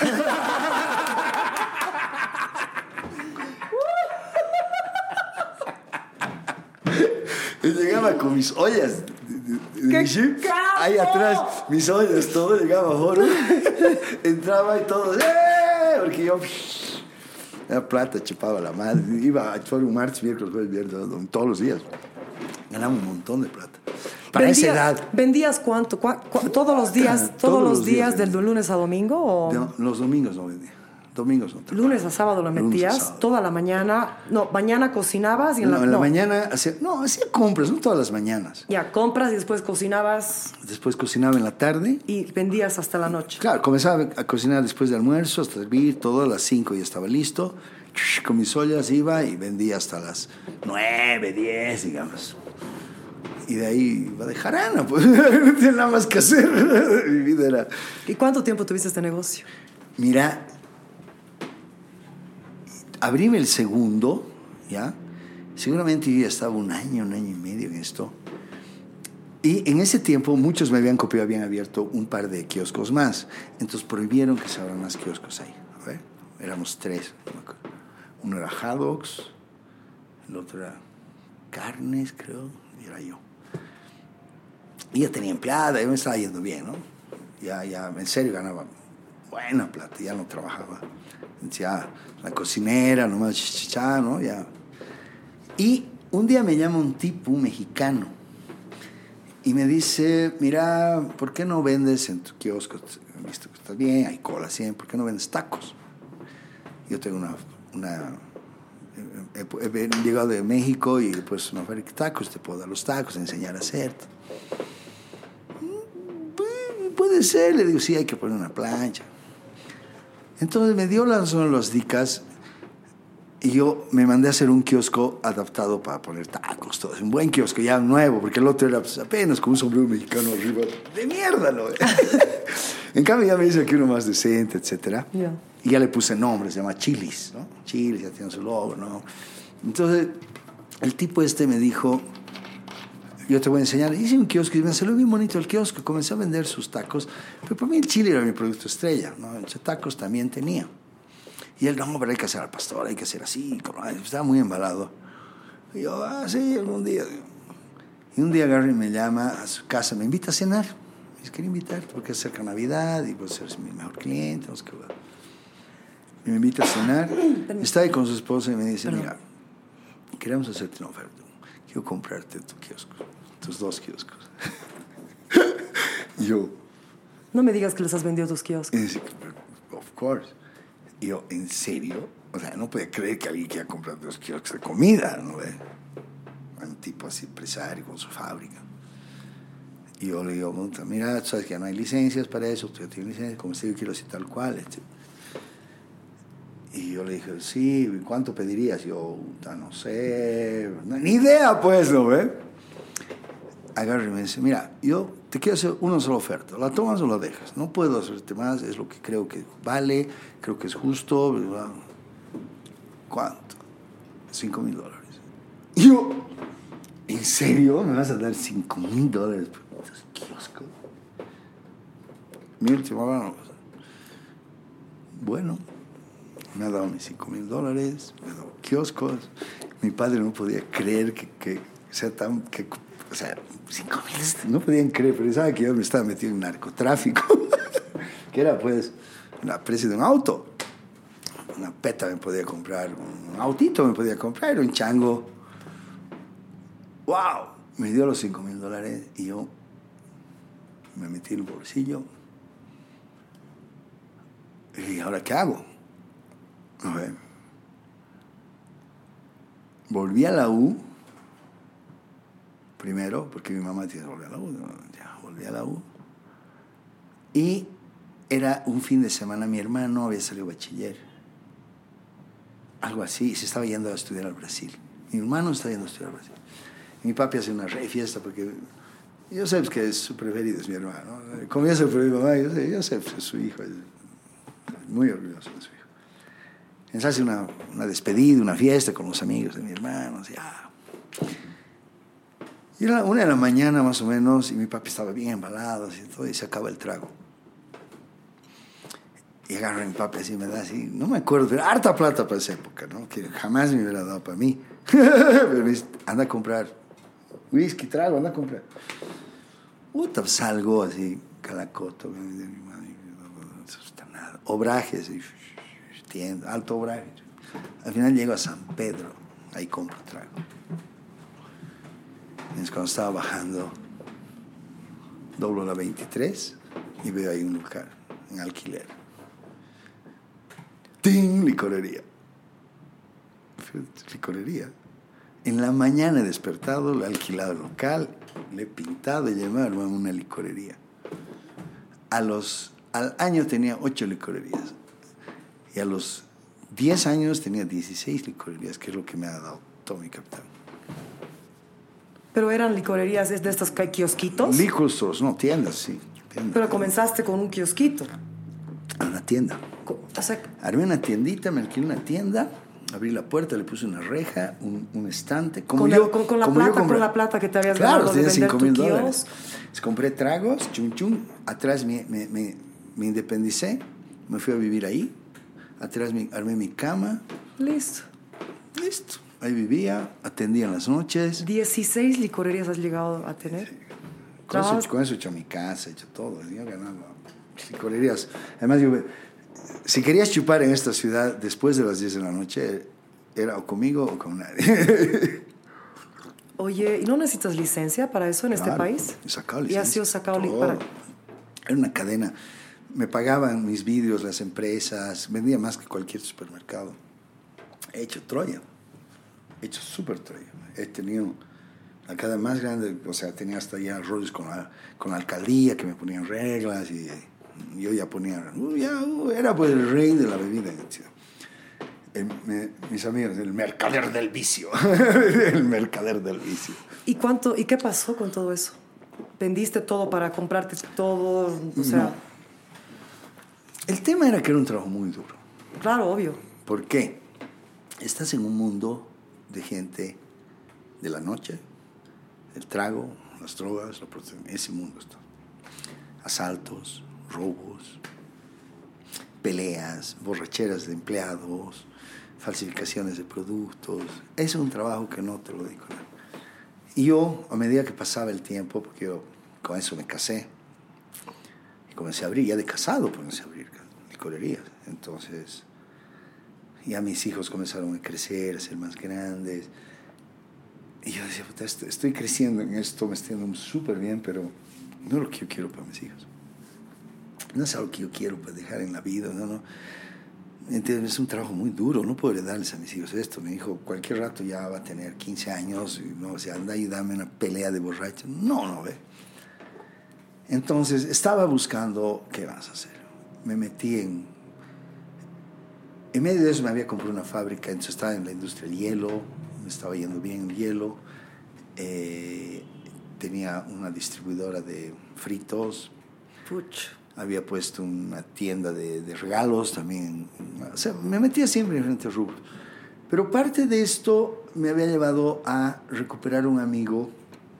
Es un amigo, el Rolojito, me dijo, che hermano, ¿sigues teniendo tu batería? Un día así en la calle, ¿no? Sí, le digo. ¿Tu batería? Sí, batería. Sí, le digo. Che, ¿y no quieres tocar en una banda que estamos tocando? Tocamos los viernes, ensayamos. Me dice, pero nuestro baterista ya, ya se ha vuelto muy capo y ya avanzó, que era el Vico Guzmán. Que lo vi el, el- el- el papá del... El papá del Sí, que es un amor. Exacto. Entonces le dije, bueno, sí, voy a, voy a desempolvar mi batería, ¿no? Yo tocaba batería. Ya los viernes ir a ensayar. Eso estaba ocurriendo en paralelo. Y el estudio donde ellos tocaban era ahí en la Belisario Salinas, por la Plaza España. Acércate un poquito. acércate. Ah, entonces, comencé a, a ensayar, a entrar un poco al mundo de la música, pero ya yo no era buen baterista, ¿no? o sea, al lado de Vico, yo no era O sea, esto de la batería comenzó a la Ah, sí, huevada. huevada, huevada, sí, ensayaremos los viernes, ya. Ya, pero, pero tú Pero volví a la ¿Por música. qué tenías batería? O sea, yo, tú De no- chango yo tocaba batería, ya, ya. de chango, en colegio, ¿no? Entonces en la U tenía mi banda, tenía los gonococos. no soy pésimo. Pero o sea, horrible. Nuestro último concierto fue un bochorno porque nos boicotearon. Bueno, pero bueno, épocas. Y entonces él se acordaba de eso. Entonces comencé a ir ahí al estudio. ¿no? Y en las noches, como ya estaba por ahí, por el estudio, y seguían los viernes, comencé a ir a los boliches de Sopocachi, de nuevo a retomar esa- esas salidas que las había dejado por mis hijos, ¿no? Porque ya 10 años de cuidar guaguas, ¿no? Entonces, me había olvidado del, del mundo. Comencé a salir, a ir, a escuchar bandas, y me he dado cuenta que había un escenario diferente. Claro. Y yo estaba haciendo un poquito de música, venían las músicas, comencé a reinvolucrarme. Pero tenía las licorerías, la ciudad tenía una licorería. Y ahí, una noche llegaron, un día llegaron unos amigos de Estados Unidos, unos primos. Y fuimos a una peña, a la peña, una única peña que había, en la Jaén, La- ah, ya, ya. ¿no? del, Pe- del- del Pepe Murillo, que se llamaba. Es el, el charanguista que acaba de fallecer, el... um, yo- No, yo- el Cabur, ese era al frente, ese era el Boca y Sapo. Ay, ay, ay, ay. ¿Qué día es eso? Ay, el miércoles tengo reunión ahí en Boca y Sapo. Se me acuerda. Em, entonces, este, vamos a la peña, está.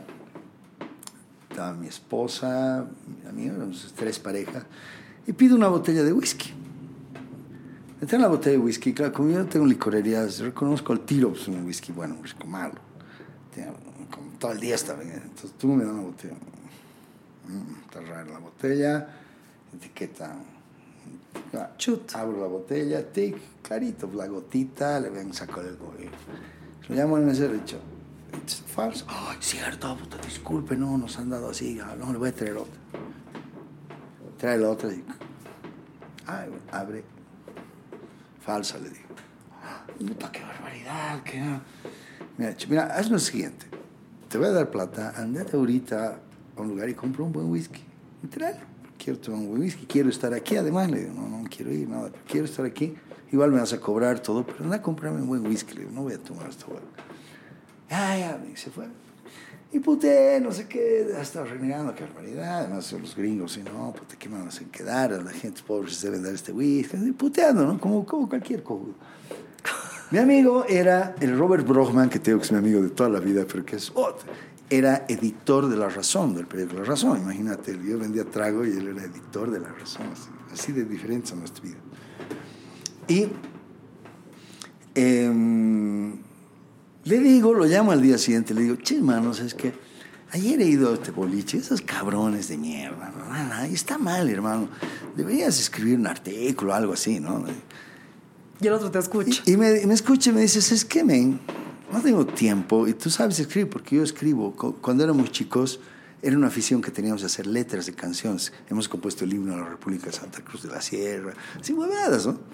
Y me dice, "Pues vos escribes bien, escribí algo, dame, yo lo publico. Ya, ya, hermano, lo voy a. Mañana pasado escribí, es flojera. Y el fin de semana me llama y me dice, es que viejo, no me has mandado tu artículo. Puta, lo siento, es que me ha pasado tanto tiempo ya. Me dice, tengo un espacio justamente en la teleguía. Y le va la línea porque ahí hablamos de, espectáculos, de cosas, no sé.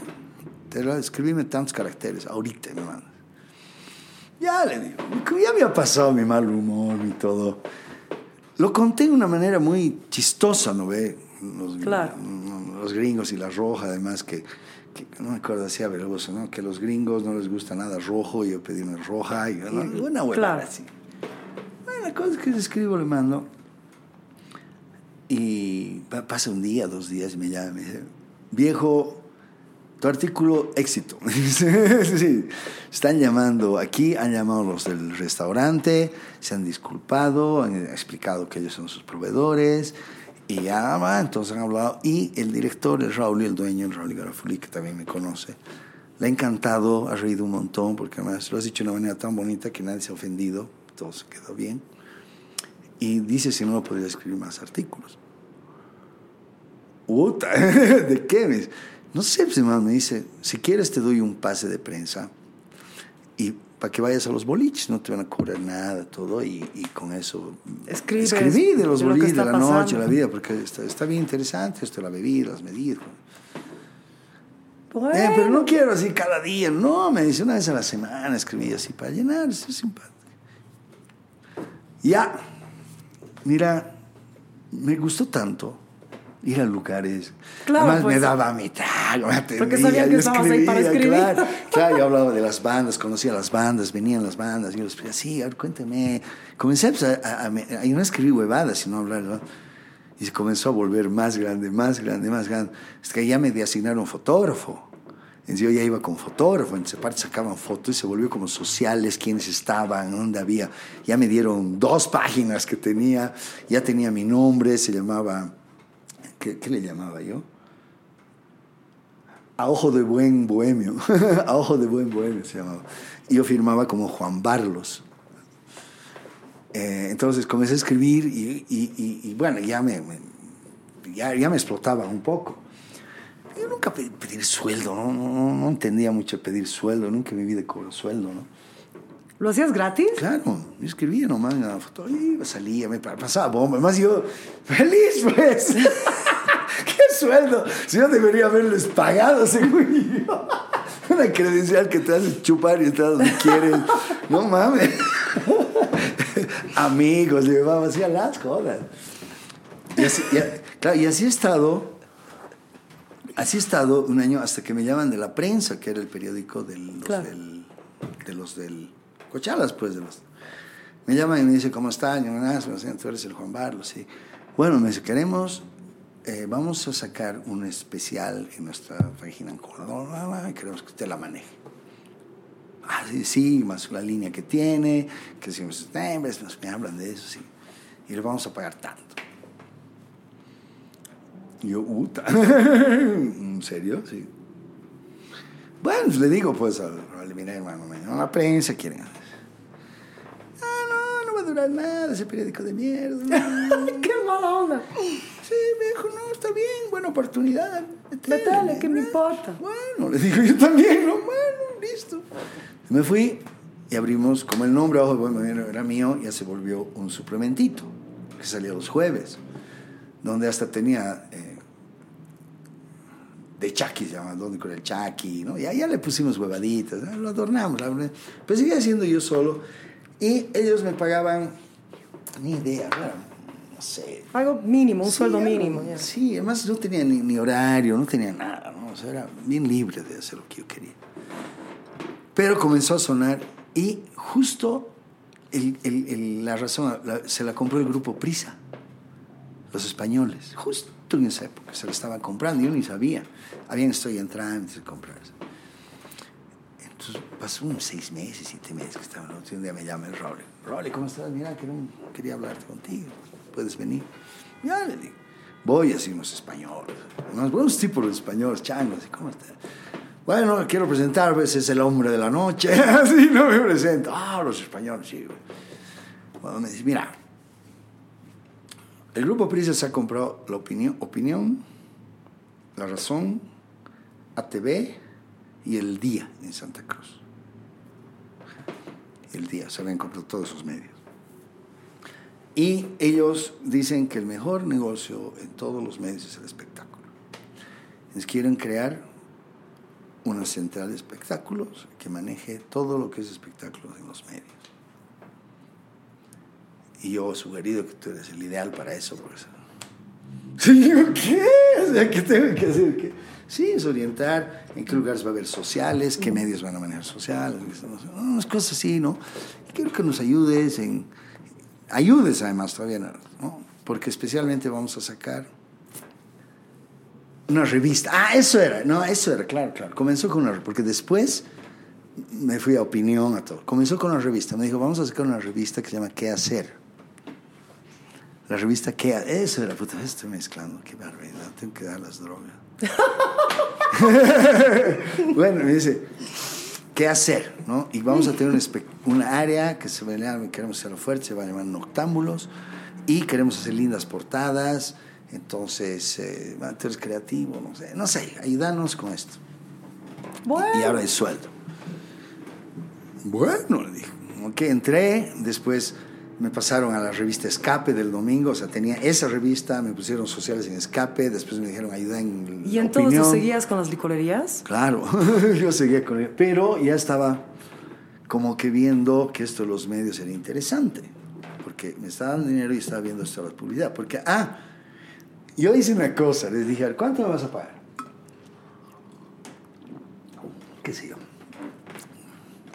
Como que me hubieran dicho ahorita unos 3 mil pesos, 3 mil bolivianos.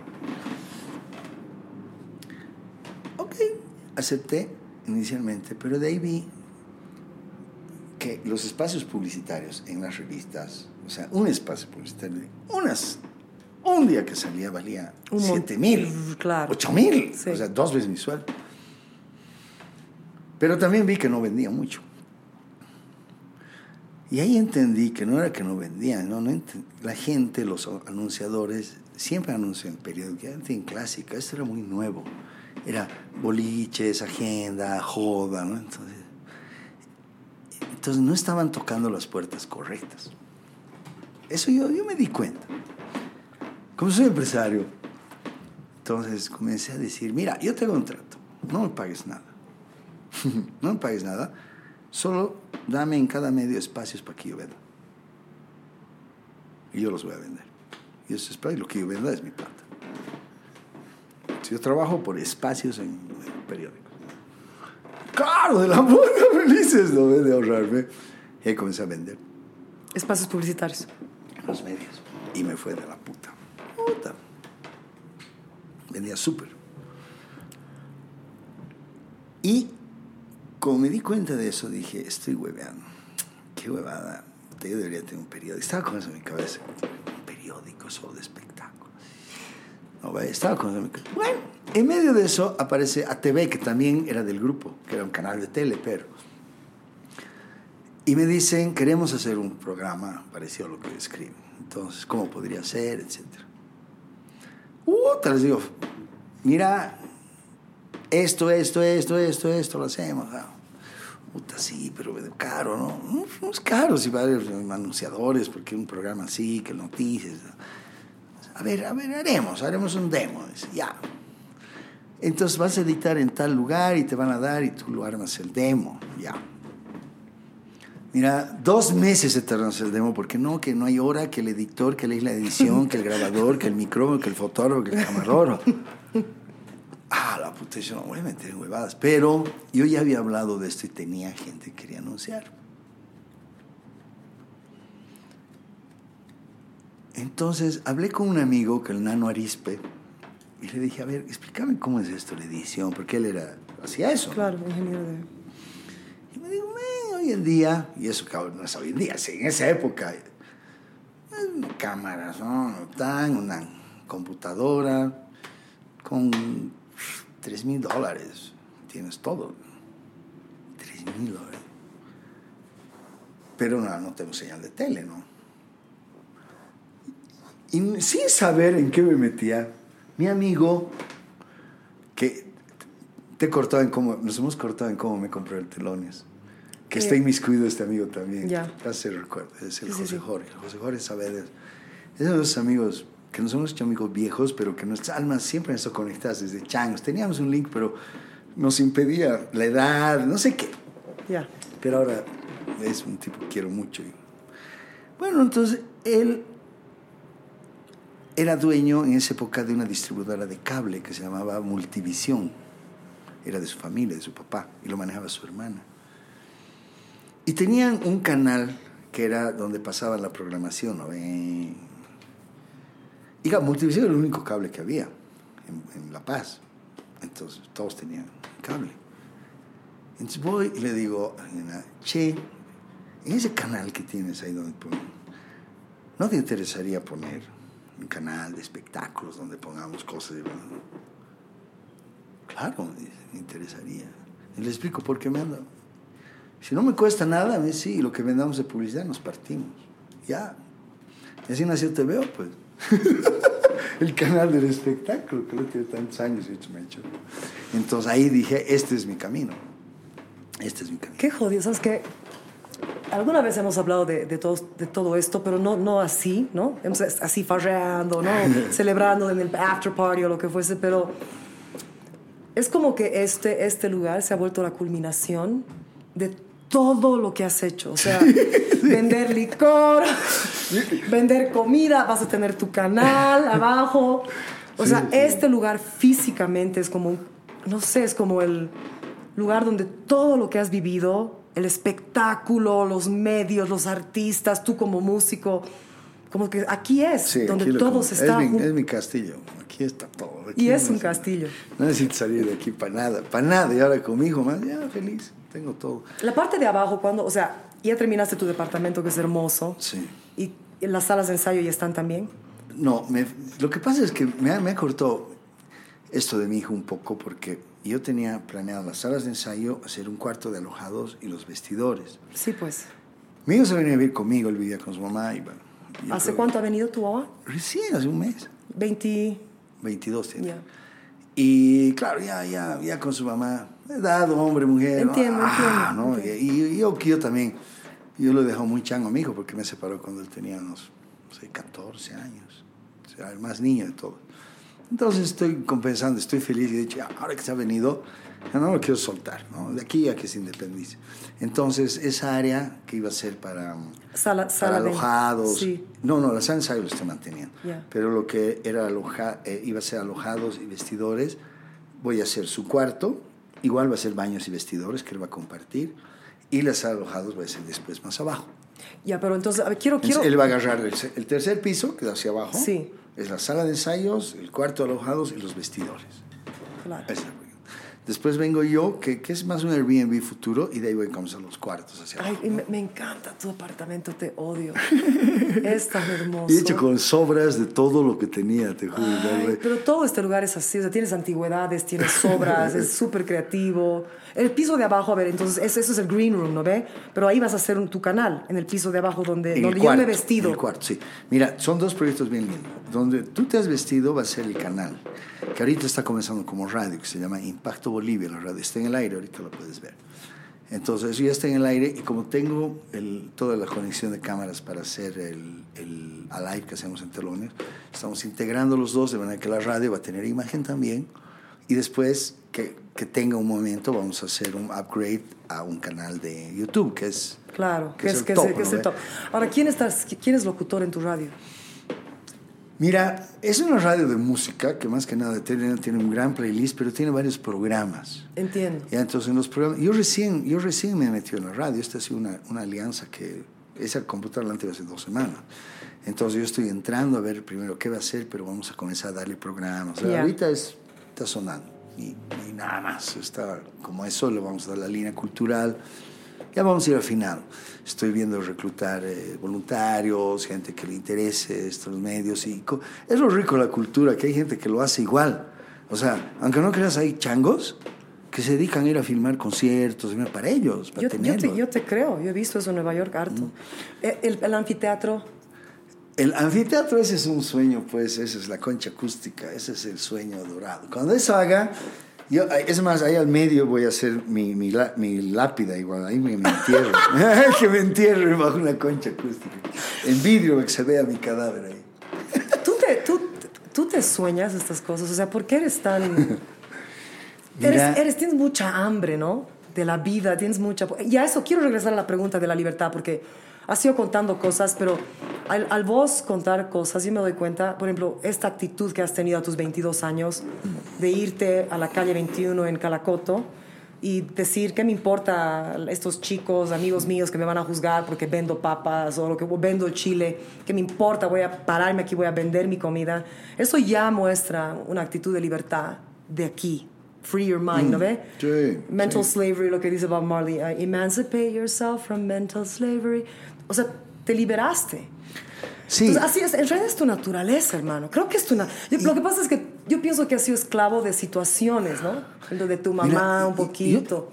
Yo, yo soy esclavo hasta de esta silla. Ahorita estoy muerto porque nunca he estado sentado tanto rato. Y, sufro. O sea, ahorita ya no sé qué hacer. Todos hasta me dicen, ¿por qué te sientes como la gente? Sí, estoy así. Porque no puedo estar quieto. Es una inquietud que la he tenido siempre. Mi, mi abuela decía, este tiene un cuetillo en el trasero.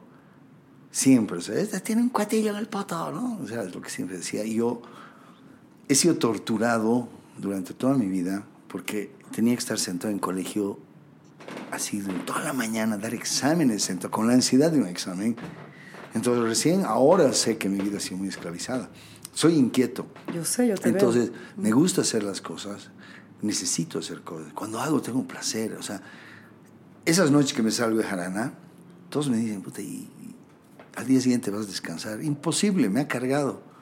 Me ha cargado de ideas de cosas que a mí, ¡trin! abro mis ojos y ya, esto hay que hacer, esto hemos quedado y tengo necesidad, no necesito descansar mucho. De vez en cuando me vienen días, me quedo en cama. Días, así. Claro, de vez en cuando. Me voto y, y- y mi, mi ex esposa me, me quería matar. me decía, no te vas a levantar, idiota. No. Pero no tienes cosas que hacer. No sé, no me importa, estaba así muerto. Y sabía, además yo sé que no soy productivo en esos días. O sea, voy a, a cagarla. ¿no? Entonces cargo, cargo pilas. Y cargo pilas así. Es impresionante. Yo, yo, te, yo te veo aquí cuando, cuando en mis shows y en otros, es no paras. Sube, baja, sube, baja. Y, y socializas y trabajas y socializas y trabajas y bajas y subes y bajas y subes. Y mañana la próxima cosa y después y, los y no es, y no es trabajo. Yo sé que no es trabajo. Por eso, por, por eso eres tan feliz. Es como que hubiera soñado hacer esto, es como que, que era, como tú dices, poco a poco lo he ido trabajando, haciendo, y es, es, es esto, es exactamente, o sea, y además encima un trabajo que no me interesa cuánto me paga, ese siempre es mi sueño. o sea, y, y- ahora estás encima de todo esto, de todo lo que estás haciendo con Thelonious. Estás con tu sopería. Ese es mi, mi, eh, la sopería es mi, es mi, mi- en mis tiempos mi papá decía amante rusa, ¿no? amante rusa, más caro que amante rusa. amante rusa, no sé, nunca tuve amante rusa, pero por si acaso, no la voy a tener porque, ¿Por qué no? eh, porque dice que es muy caro. Es la única razón. Es la única información que tengo de los amantes rusas. No sé ni, ni, ni cómo son en la cama, sé que son muy caras, nada más. Pero, pero eh, la sopería es mi amante rusa. Primero, concebirla ha sido un momento muy importante en mi vida. Ha sido justamente. Mira, no lo, no lo quiero ligar al, al, al- al divorcio, la verdad, pero se me va a salir cualquier rato. No sé si coincide con la época, porque yo no me divorcio feliz. No es que yo he salido, ¡eh, divorcio! No. Yo le he peleado no divorciarme, duramente, siempre. O sea, eh, le he peleado no divorciarme. Entonces, no he sido feliz en sido épocas muy duras, pero creo que era lo que necesitaba. Primero que con el divorcio se ha ido también cierta gente que jodía, ¿no? O sea, más allá de, de- de eso, el, el- el estar en libertad. Pero lo interesante ha sido después. Lo que ha pasado después es bien interesante porque recién me he dado cuenta lo que yo valía. Porque durante muchos años mi mamá, no, no, que no, no me decía, pero, ay, vas pues, no estás haciendo, que deberías, que deberías, que va, ¿por qué no? Entonces yo, puta, era, por eso he trabajado tanto también, porque yo tenía que demostrar que, que no la había cagado, ¿no? Entonces, trabajar y, y, mis cosas jodidas que pasó hasta pasar solito, solito, porque la verdad mi esposa, mi esposa ni sabía de qué yo vivía. la verdad, sabía que tenía licorerías, tenía estudio, pero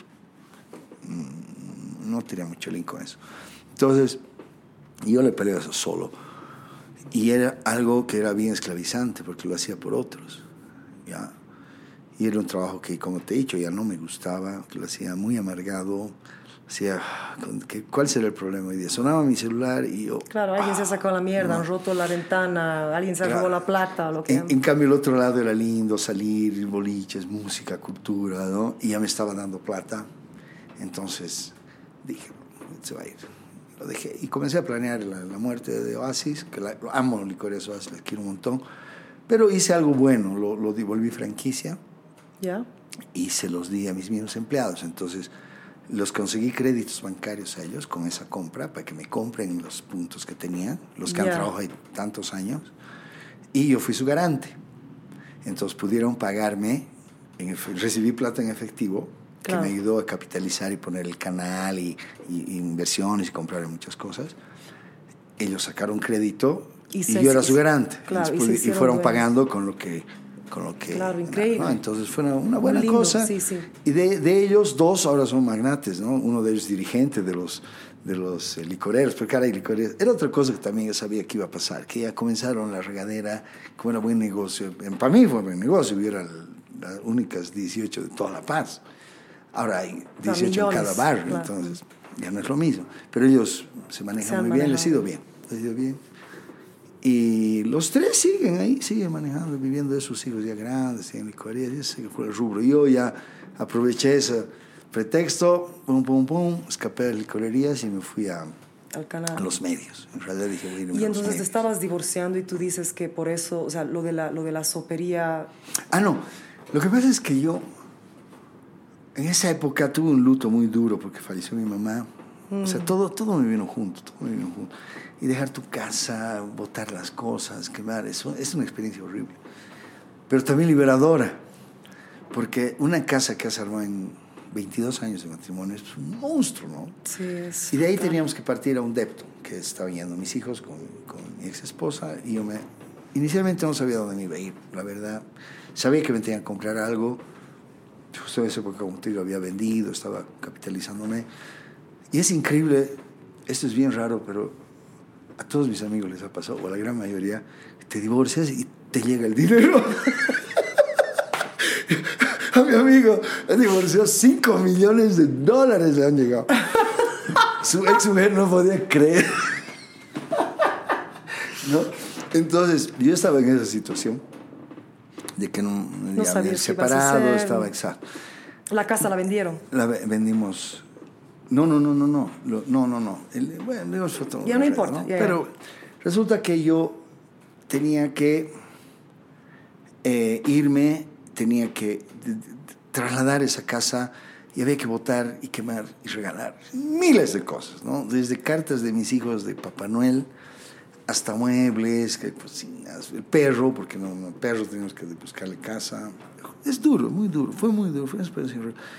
Entonces, en medio de todo eso, yo murió mi mamá. Y en medio de eso tuve un accidente, me, me- surfeando en el norte de Chile. Fue, fue un accidente bien raro. Esto fue justo antecitos que fallezca mi mamá. ¿ya?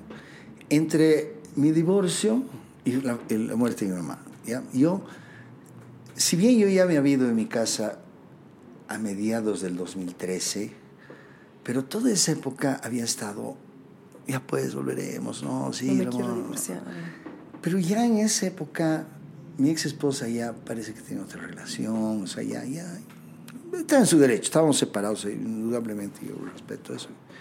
Pero estaba yo sufriendo ese tema Y me voy con mis hijos a Chile, con los dos menores. Voy a Chile a pasar vacaciones, a enseñarles a surfear, a surfear. Estaba ahí surfeando, me caí, me accidenté y me rompí el cuello. O sea, me doblé el cuello en la ola, así cayó mi cabeza, o sea, cayó así, pum, se clavó en la arena, me rompió lo de adelante y. Entonces tuve lo que se llama un ah, shock medular.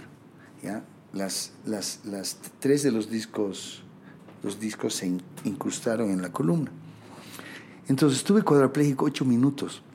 Sí, me sacaron del agua y realmente fue horrible esa experiencia, las cosas que pensé, fue horrible.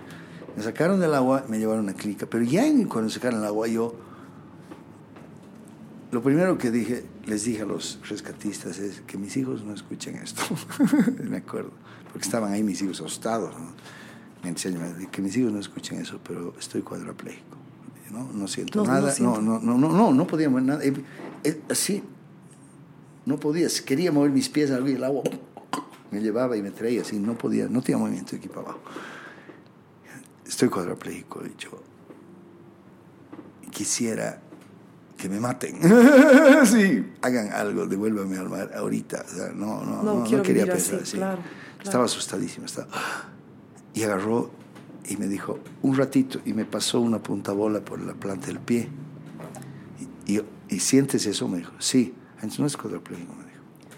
Estás asustado, estás choqueado. Igual no era lo que él dijo, no había sido, había sido que estaba cuadrapléjico, pero yo, ellos saben, ¿no? Bueno, me llevaron, esta historia es bellísima. Imagínate mis pobres, y yo así, hijitos, tranquilos, así, así, así asustado. No sabía dónde me lle- nada. Me subieron a una camilla, Listo. una ambulancia. Chicos, vayan al hotel, yo voy a volver más ratito, así, chao. Eh, bueno, resulta que en, en Chile hay un seguro del turista que cubre a cierto monto. Entonces, si tú llegas como turista y tienes un accidente, te curan, te cubren. Eso, no sé bien cómo fue. Resulta que llevan a una clínica, me ponen así, estaba todo así, agarrado, súper incómodo, mojado, con arena, hecha mierda. Y me ponen como una sala espera. Gente sentada, así, echado en una camilla. Según yo, no, ya han sido varias horas, porque esto debió pasar a las 10 de la mañana y yo, yo debía estar en esa clínica hasta las 11 de la noche. Entonces, horas ahí hasta que, ah, atiendan, claro, seguro. así, mm. Me vieron, cuando me soltaron ya me podía mover, que era lo único que yo quería. Sentía calambre, sentía todo, pero ¿se puede mover? Sí, está bien. Sí, ah, no, estás bien, ya, chao, clic, chao. Me soltaron 11 de la noche. 11 de la noche me han soltado de una clínica en algún barrio de Chile, yo en Maya. ¿Puedes creer Sí, lo que ha sido mi vida? O sea, arena, sucio, claro. en, en la calle. En el- a las 11 de la noche en Chile. pasaba un taxi y yo, ¡ay! Se escapaba, así. Nadie paraba. Señora, disculpe. ¡Uh! se corrían. Creían que era un loco. Que era un dementio. ¿Cómo vuelvo? Ni sé dónde estaba. Sabía el nombre del hotel, que sabía en la playa, porque yo siempre voy a Arica y conozco bien esa zona, pero no sé nada más de la playa hacia arriba. No tengo ni idea. Y yo caminando, no sé, aquí, arriba, no sabía de dónde caminar. Hasta que vi lejos un surtidor. Dije, no, pues es mi única chance, voy a ir al surtidor. Igual llegué al surtidor y pensaba que los iba a saltar. el surtidor. Sí, sí, así me miraba y yo, disculpa, por favor, disculpa. Entonces le conté al del surtidor, le dije, tengo este problema. Entonces, si tú puedes convencerlo a un taxista, explicarle, decirle, mira, este es un buen tipo, que ha venido y dice esto, porque yo me acerco y se corren. Y que me lleve al hotel y allí le voy a pagar, o sea, que quiera que le paguen. Puta, así he estado hasta que un taxista que aceptó, que son de redes confiadas y me llevó al hotel. Pero la experiencia de andar caminando de noche en mallas por las calles de Chile ha sido lo más chistoso del mundo. ¿Y ese accidente te marcó? No, ¿qué la- ocurrió con ese accidente? Yo no sabía que tenía. Y yo, según yo, ah, me he choqueado, no pasó nada. Estoy Entonces bien. terminaste tu vacación, regresaste a Bolivia, pensabas que todo estaba bien. Todo perfecto, todo está bien. Llego y mi mamá comienza a, a entrar ya a sus últimos. ¿no? Claro, no sabíamos, pero la interna en la clínica. Yo llegué de la vacación y me fui, a- inmediatamente me fui a, a Cochabamba a estar con ella. Y iba, estaba unos días, volvía, hacía unas cositas aquí, volvía, estaba en ese correteo. Y claro, yo dormía en la clínica, en el sillón. Al lado de tu mamá. A la mamá, me dolía aquí, acá, pero no sabes el dolor. Ah, al médico, estaba con ese dolor. Los dos o tres meses que estuve con mi mamá, estuve con ese dolor hasta que falleció mi mamá.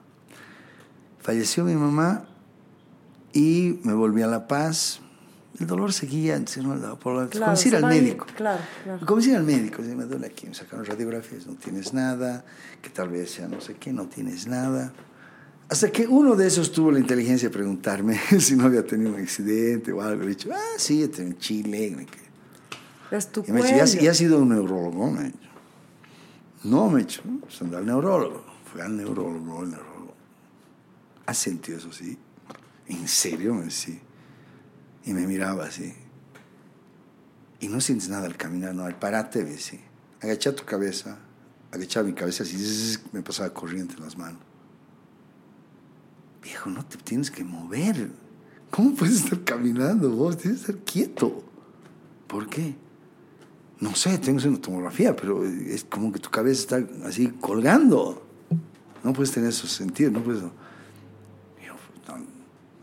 Voy, pues, me hicieron una tomografía y ahí pues aparecía la columna, que eh, estas, nuestras vértebras tienen un hueco al medio, ¿no? Sí. por ahí pasa la médula. Y los discos separan columna por columna, los discos están aquí, la médula. Entonces los discos se insertaron y mi médula la aplastaron así. Ay. Entonces veía recto y aquí chino. Y por eso era esto, todas esas sensaciones Claro. que tenías eran aquí. Esos dolores eran aquí. Y me dijo, "Eh, estás jodido, ¿no? te, te caes ahorita, te tropiezas, te vuelve a la cabeza, te quedas cuadrapléjico mínimo. O sea, estás así, tu, tu, tu médula está aguantando de pinche suerte.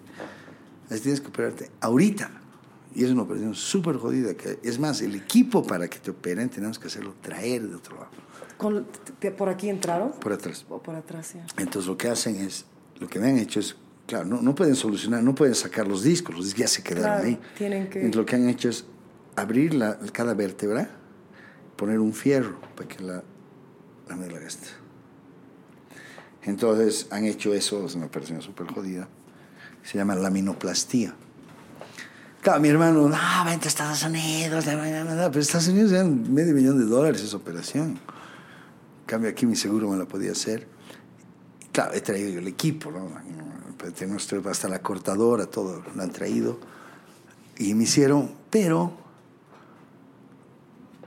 lo que, lo que pasó es que fue muy depresiva esa noticia, ¿no? De que estoy mal, de que me tienen que operar. Encima que de lo de tu muerto mam- mi madre, y encima de tu todo. divorcio, Claro, estoy así. ¿Qué, qué, qué voy a hacer? Sí había conseguido un depto, había conseguido un depto en las buenas noticias, había conseguido un buen depto y como había tenido una plata, tenía, pude dar el pie. Ya tenía un lugar donde vivir que estaban por terminar de construir. Entonces, ahí,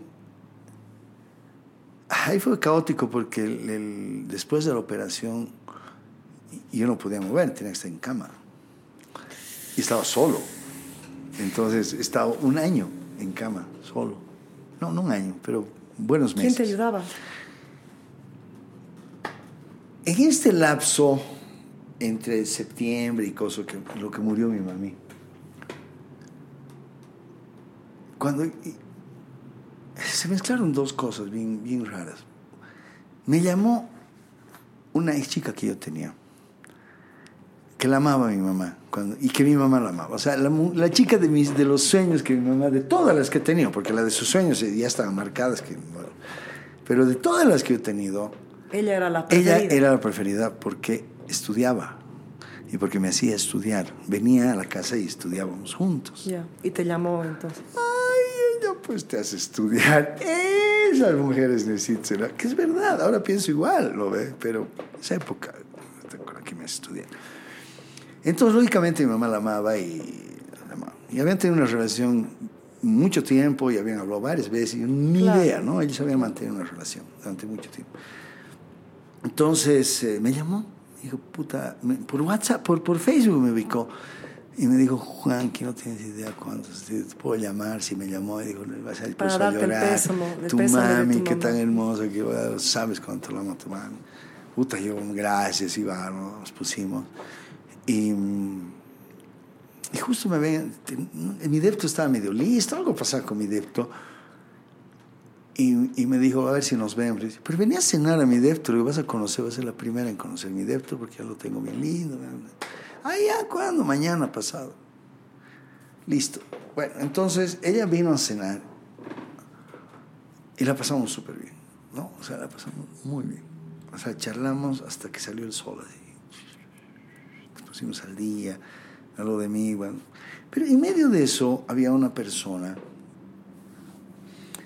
que en los últimos años había estado muy unida a mi ex esposa. Buenas amigas. Y durante este proceso de divorcio, yo recurrí mucho a ella para llegar a mi esposa. Le decía, dile esto, no seas jodida, tú qué crees. Entonces ella un poco me asesoraba, decía, pero un poco tal vez me vio mi depre y todo este dispute. Y después vino la operación. Y yo realmente, ella tenía un restaurante ya. No me acuerdo, tenía- no, no me acuerdo, no, o trabajaba en un restaurante, una cosa. Y yo realmente estaba bien solo. Mis hijos eran muy changos, estaban muy afectados, se cagaban. Claro, No por el divorcio, eran changos, todo, estaban en claro. su pedo. Mi, mi mamá había muerto, mi papá vivía en Cochabamba. O sea, yo estaba solo. O sea, yo no tenía a nadie más que una empleada que venía una vez a la semana. Y, y mi ex, que estaba, estaba notoriamente en otros mambos. Entonces, como que me, me- me aferré a estas dos personas. O sea, no tengo una relación, sino al comienzo era como convivíamos mucho, compartíamos mucho. Claro. Y, y bueno, y se fueron dando muchas cosas, pero en medio de esto se enteró mi ex esposa que yo estaba con esta, digamos, amistad. Ya, con, su esta, con, amiga. con las dos. sí. No, con O su con amiga. con su amiga particularmente. Claro, de la otra le valía más. Claro. Ella, ella, mi mujer me ha dejado porque me ha dejado de amar. O sea, ella, yo le importaba un pito. Pero sí su amiga. Entonces se rayó. Se rayó conmigo, con su amiga y se rompió cualquier lazo con ella. Amiga, nos hizo mierda en la sociedad, habló huevada. eh, Me imagino. Entonces, automáticamente, eh, y la gente me miraba en la calle, no sabes cómo me juzgaban. Ni quiero decirte a la pobre amiga, ¿no? Pobrecita, ella realmente la pagó caro. Pero así iba a un lugar y eran todas las mujeres, y a muchos maridos les prohibían andar conmigo, o sea, amigos Claro. míos, ¿no? O sea, fue grave.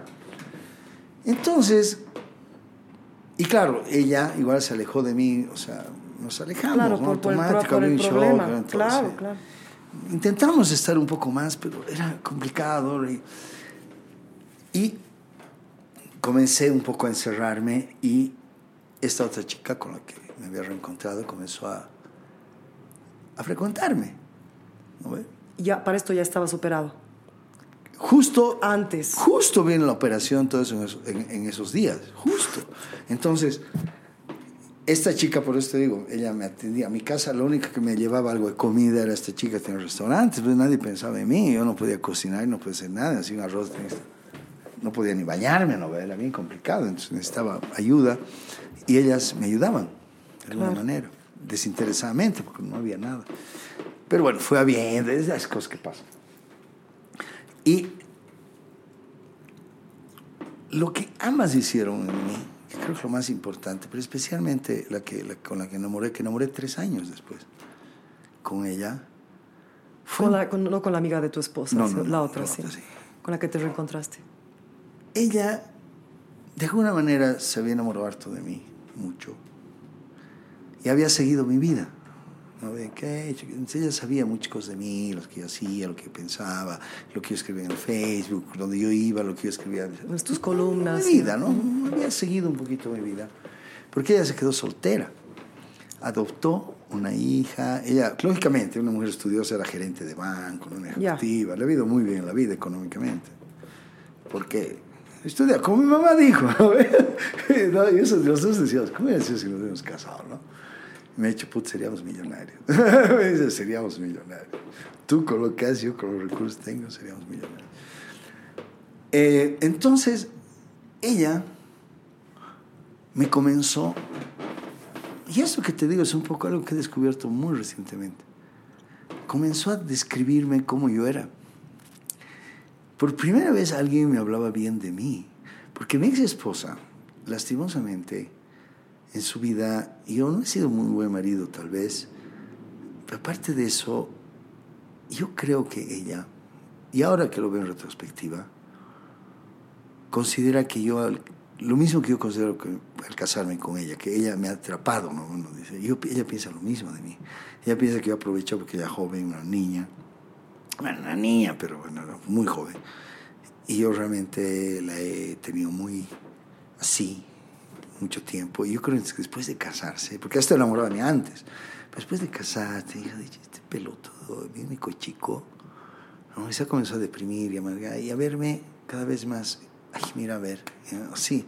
Entonces mi, mi, mi autoestima la destruía constantemente. Tanto que yo no tenía ropa. Es algo que me he dado cuenta cuando me he separado. Toda la ropa que tenía era heredada. Yo ya tenía 50 años. Y seguía heredando ropa de mi viejo, hasta de mis hijos ya. ya de mis hijos era. Bueno, en realidad, ¿puedo, ¿puedo opinar algo? Claro. Ah, Escuchando tu increíble historia, que es- amo tu historia. Fue una combinación, ¿no? Porque primero tu mamá siempre te hizo sentir que quería que seas diferente, ¿no? Ah, por con mucho que las amaba. Tu papá, su favorito era tu hermano mayor, ¿no? Menor. Después- menor, menor, ¿no? O sea, y después, y tú eras diferente a toda tu familia y, y aún así tenías mucho éxito y todo, pero siempre tenías algo que comprobar, como quieres que te vean como el hijo predilecto. Te casas con una mujer que también te ve así. Entonces es interesante cómo esto todo se ha juntado para demostrarte quién verdaderamente eres y cómo te ve el mundo.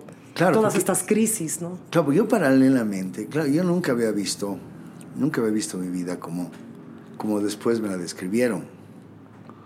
¿Cómo, cómo, te, cómo te lo... de- cómo- esta mujer, que no diga su nombre, No, no, otro me lo ha descubierto, un amigo me lo ha descrito, me escribió muy, muy simple, además le salió tan simple, ¿qué te dijo?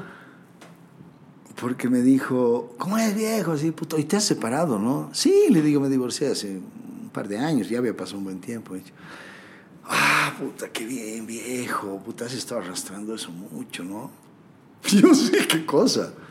Todo, viejo, era mucha carga para vos, se notaba. Y, y además, más siendo sensible y mucho. libre como eres, pero lo que yo quiero es esta mujer que llegó a tu vida, ¿cómo, cómo te empezó a hablar de ti? ¿Qué te cambió? O sea, ¿qué te decía ella? ¿Cómo, cómo te hablaba? Porque obviamente... ¿Sabes qué me decía? Me decía lo que a mí me gustaba. Me decía, por ejemplo, porque yo en, en todo este lapso de divorciado, una de las cosas que, que hice para pasar el tiempo fue volver a- a- al- arte, ¿no? Volver a, a ver al teatro, me metí a mis cursos de batucada, hacer teatro, hacer música, comencé a de nuevo ir a todos los eventos que habían, todos, tenía tiempo, Claro. tenía plata. Entonces comencé a ir concierto, esto, concierto, todo iba. Y claro, con ella la comencé a llevar, ¿no? vamos a esto, vamos a lo otro. Esa es mi vida, siempre ha sido, o sea, siempre ha sido, pero yo antes iba solito. Entonces, ocho meses estuviste en cama. No, en cama he estado tres meses. Y entonces ella te ayudaba, bla, bla, bla, bla, bla, bla. Y ella estuvo en todo Entre ese ellas, proceso. sí, sí, Y- al final. y- al y final. entre la otra chica, ¿no? Y después, pero la con la que enamoraste. Sí, con ella, con ella que me enamoré. Y entonces saliste de la cama y empezaron a hacer todo esto. Sí, o sea, no, yo comenzó ella a hablarme, a decirme, ah, mira qué rico, tú, mira, habías tenido esto. Y, y- y me preguntaba cosas que yo había hecho, ¿no? Y, y eso que has escrito, una vez has escrito esto y que te gusta el teatro. Che, ¿y lo conoces en Salpapiro? Me preguntaba así cosas y me decía, eh, qué, qué, qué- qué- lindo eres, qué bonito eres, qué, rico lo que sabes, ¿no? Qué interesante lo que has hecho. Ay, qué bien, güey. ¿En serio has hecho esto? Y yo, esta cojuda está haciendo la burla. Que no, porque para mí era, si era mi vida, digamos, yo no había hecho nada del otro mundo, había hecho mis negocios. Pero claro, ella me, me- me hizo dar cuenta la, la que yo había dado con el canal, con esas cosas, había dado mucha puerta a estas cosas, había creado Muchas cosas. muchas cosas eh, y, y mis gustos habían mejorado. Entonces me decía, qué rico lo que haces, oye, qué bien lo que conoces, dónde íbamos, los tíos me conocían. Entonces ella me hacía dar cuenta De- de, de tu mi valor. valor. Y me ha ido subiendo ese valor, haciéndome sentir eso. Y de golpe la gente, como ya me ha visto en otro sentido, tal vez un poco más seguro, comenzó a, a- a darme más de eso, a decirme, oye, felicidades, que esto, lo- recién como que ha aparecido en el mundo, o, sea, o he escuchado tanto piropo junto, tanto piropo, en todo sentido, además, incluso, incluso como padre, que era algo que siempre me habían reprochado, pero golpe, cuando veo otros padres y otras mujeres, cómo me hablan, de qué rico lo de tus hijos, oye, lo que has hecho esto para tu hijo, ya habías hecho esto, ya. porque yo, mis hijos, está siempre. ¿no? Entonces, por ejemplo, los cumpleaños de mis hijos, tres hombres, durante 12 años, tres cumpleaños al año, campamento con todos sus amigos, en trabajo, ¿no? Y ya había creado una tradición que todos los chicos del colegio, amigos, ¿no? ya se hacían amigos de mis hijos para poder ir al campamento. Porque en las noches, cuando eran changos, los llevaba a asustarse al cementerio, les hacía huevadas, y cuando eran grandes los dejaba chupar, entonces, no, y les hablaba de la masturbación, ah, campeones de sus pornografías, y tenía esa libertad con ellos, les encantaba estar conmigo. Entonces, se creó una leyenda también, y eso comenzaron a decir los papás, puta, qué rico lo que has compartido. Murió el amigo de mi hijo, murió el mejor amigo de mi hijo, fue muy duro. Y cuando murió, me quejó cojudo lo que me dijo el papá. ¿Qué te dijo el papá? Me dijo, ¿cómo no hubiera querido compartir todo lo que tú has compartido con mi hijo? Me dijo, todo lo que contaba era de vos. Y puta. Y él así sufriendo, yo nunca tomé una cerveza con mi hijo. Uh, me hizo dar mucha pena. Fue bien duro, pobrecito, me acuerdo de ese un chico buenísimo. Pero mm, eso logré y eso, eso comencé a escuchar de mucha gente.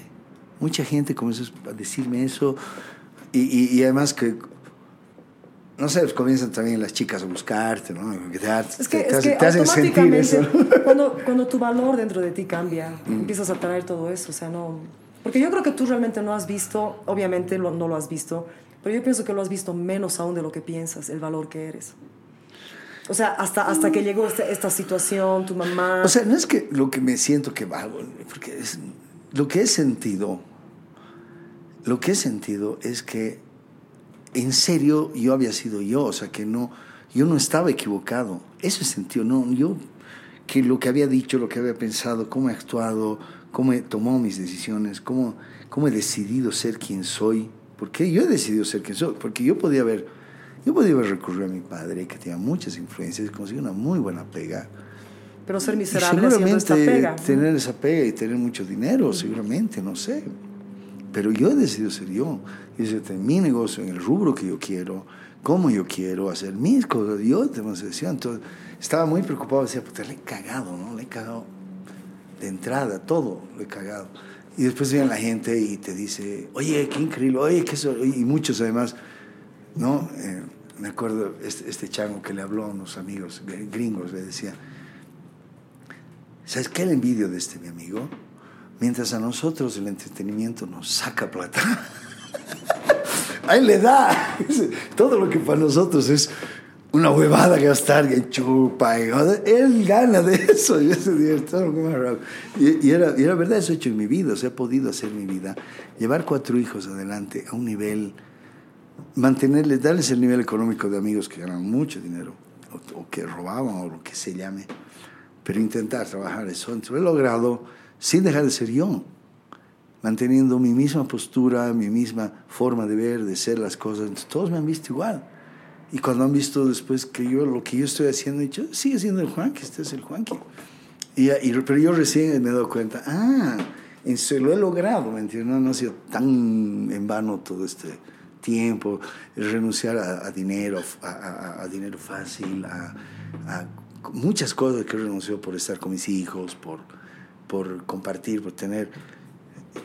No, no, no, por ser padre, ¿sí? no, no sido buen marido, pero sido buen padre. Y eso es creo que es lo único que me marca, digamos, me hace sentir, porque sido buen padre siendo yo, o sea, siendo, contándoles cómo soy yo, nunca ocultándoles mis hijos, nunca les he dicho que no soy, que soy, ellos saben exactamente quién soy, cómo soy, con quién ando, me han visto borracho, cuando está borracho, lo han visto el grillo Villegas en mi casa. ¡Papi! Felices. El grillo está en el living. Emocionado. Entonces, es, es- es eso, eso creo que me ha cambiado, como te digo, hace mucho tiempo. Y, después me doy cuenta, claro, esta gente me mantenía ahí abajo porque, no sé, ¿por qué no querrían que yo que yo sea. No sé. No, o sea, No, sé qué han ganado. Mira, yo no sé qué ganado. mi, mi, mi, mi pareja, por ejemplo, hubiera logrado mucho de mí dándome en lugar de...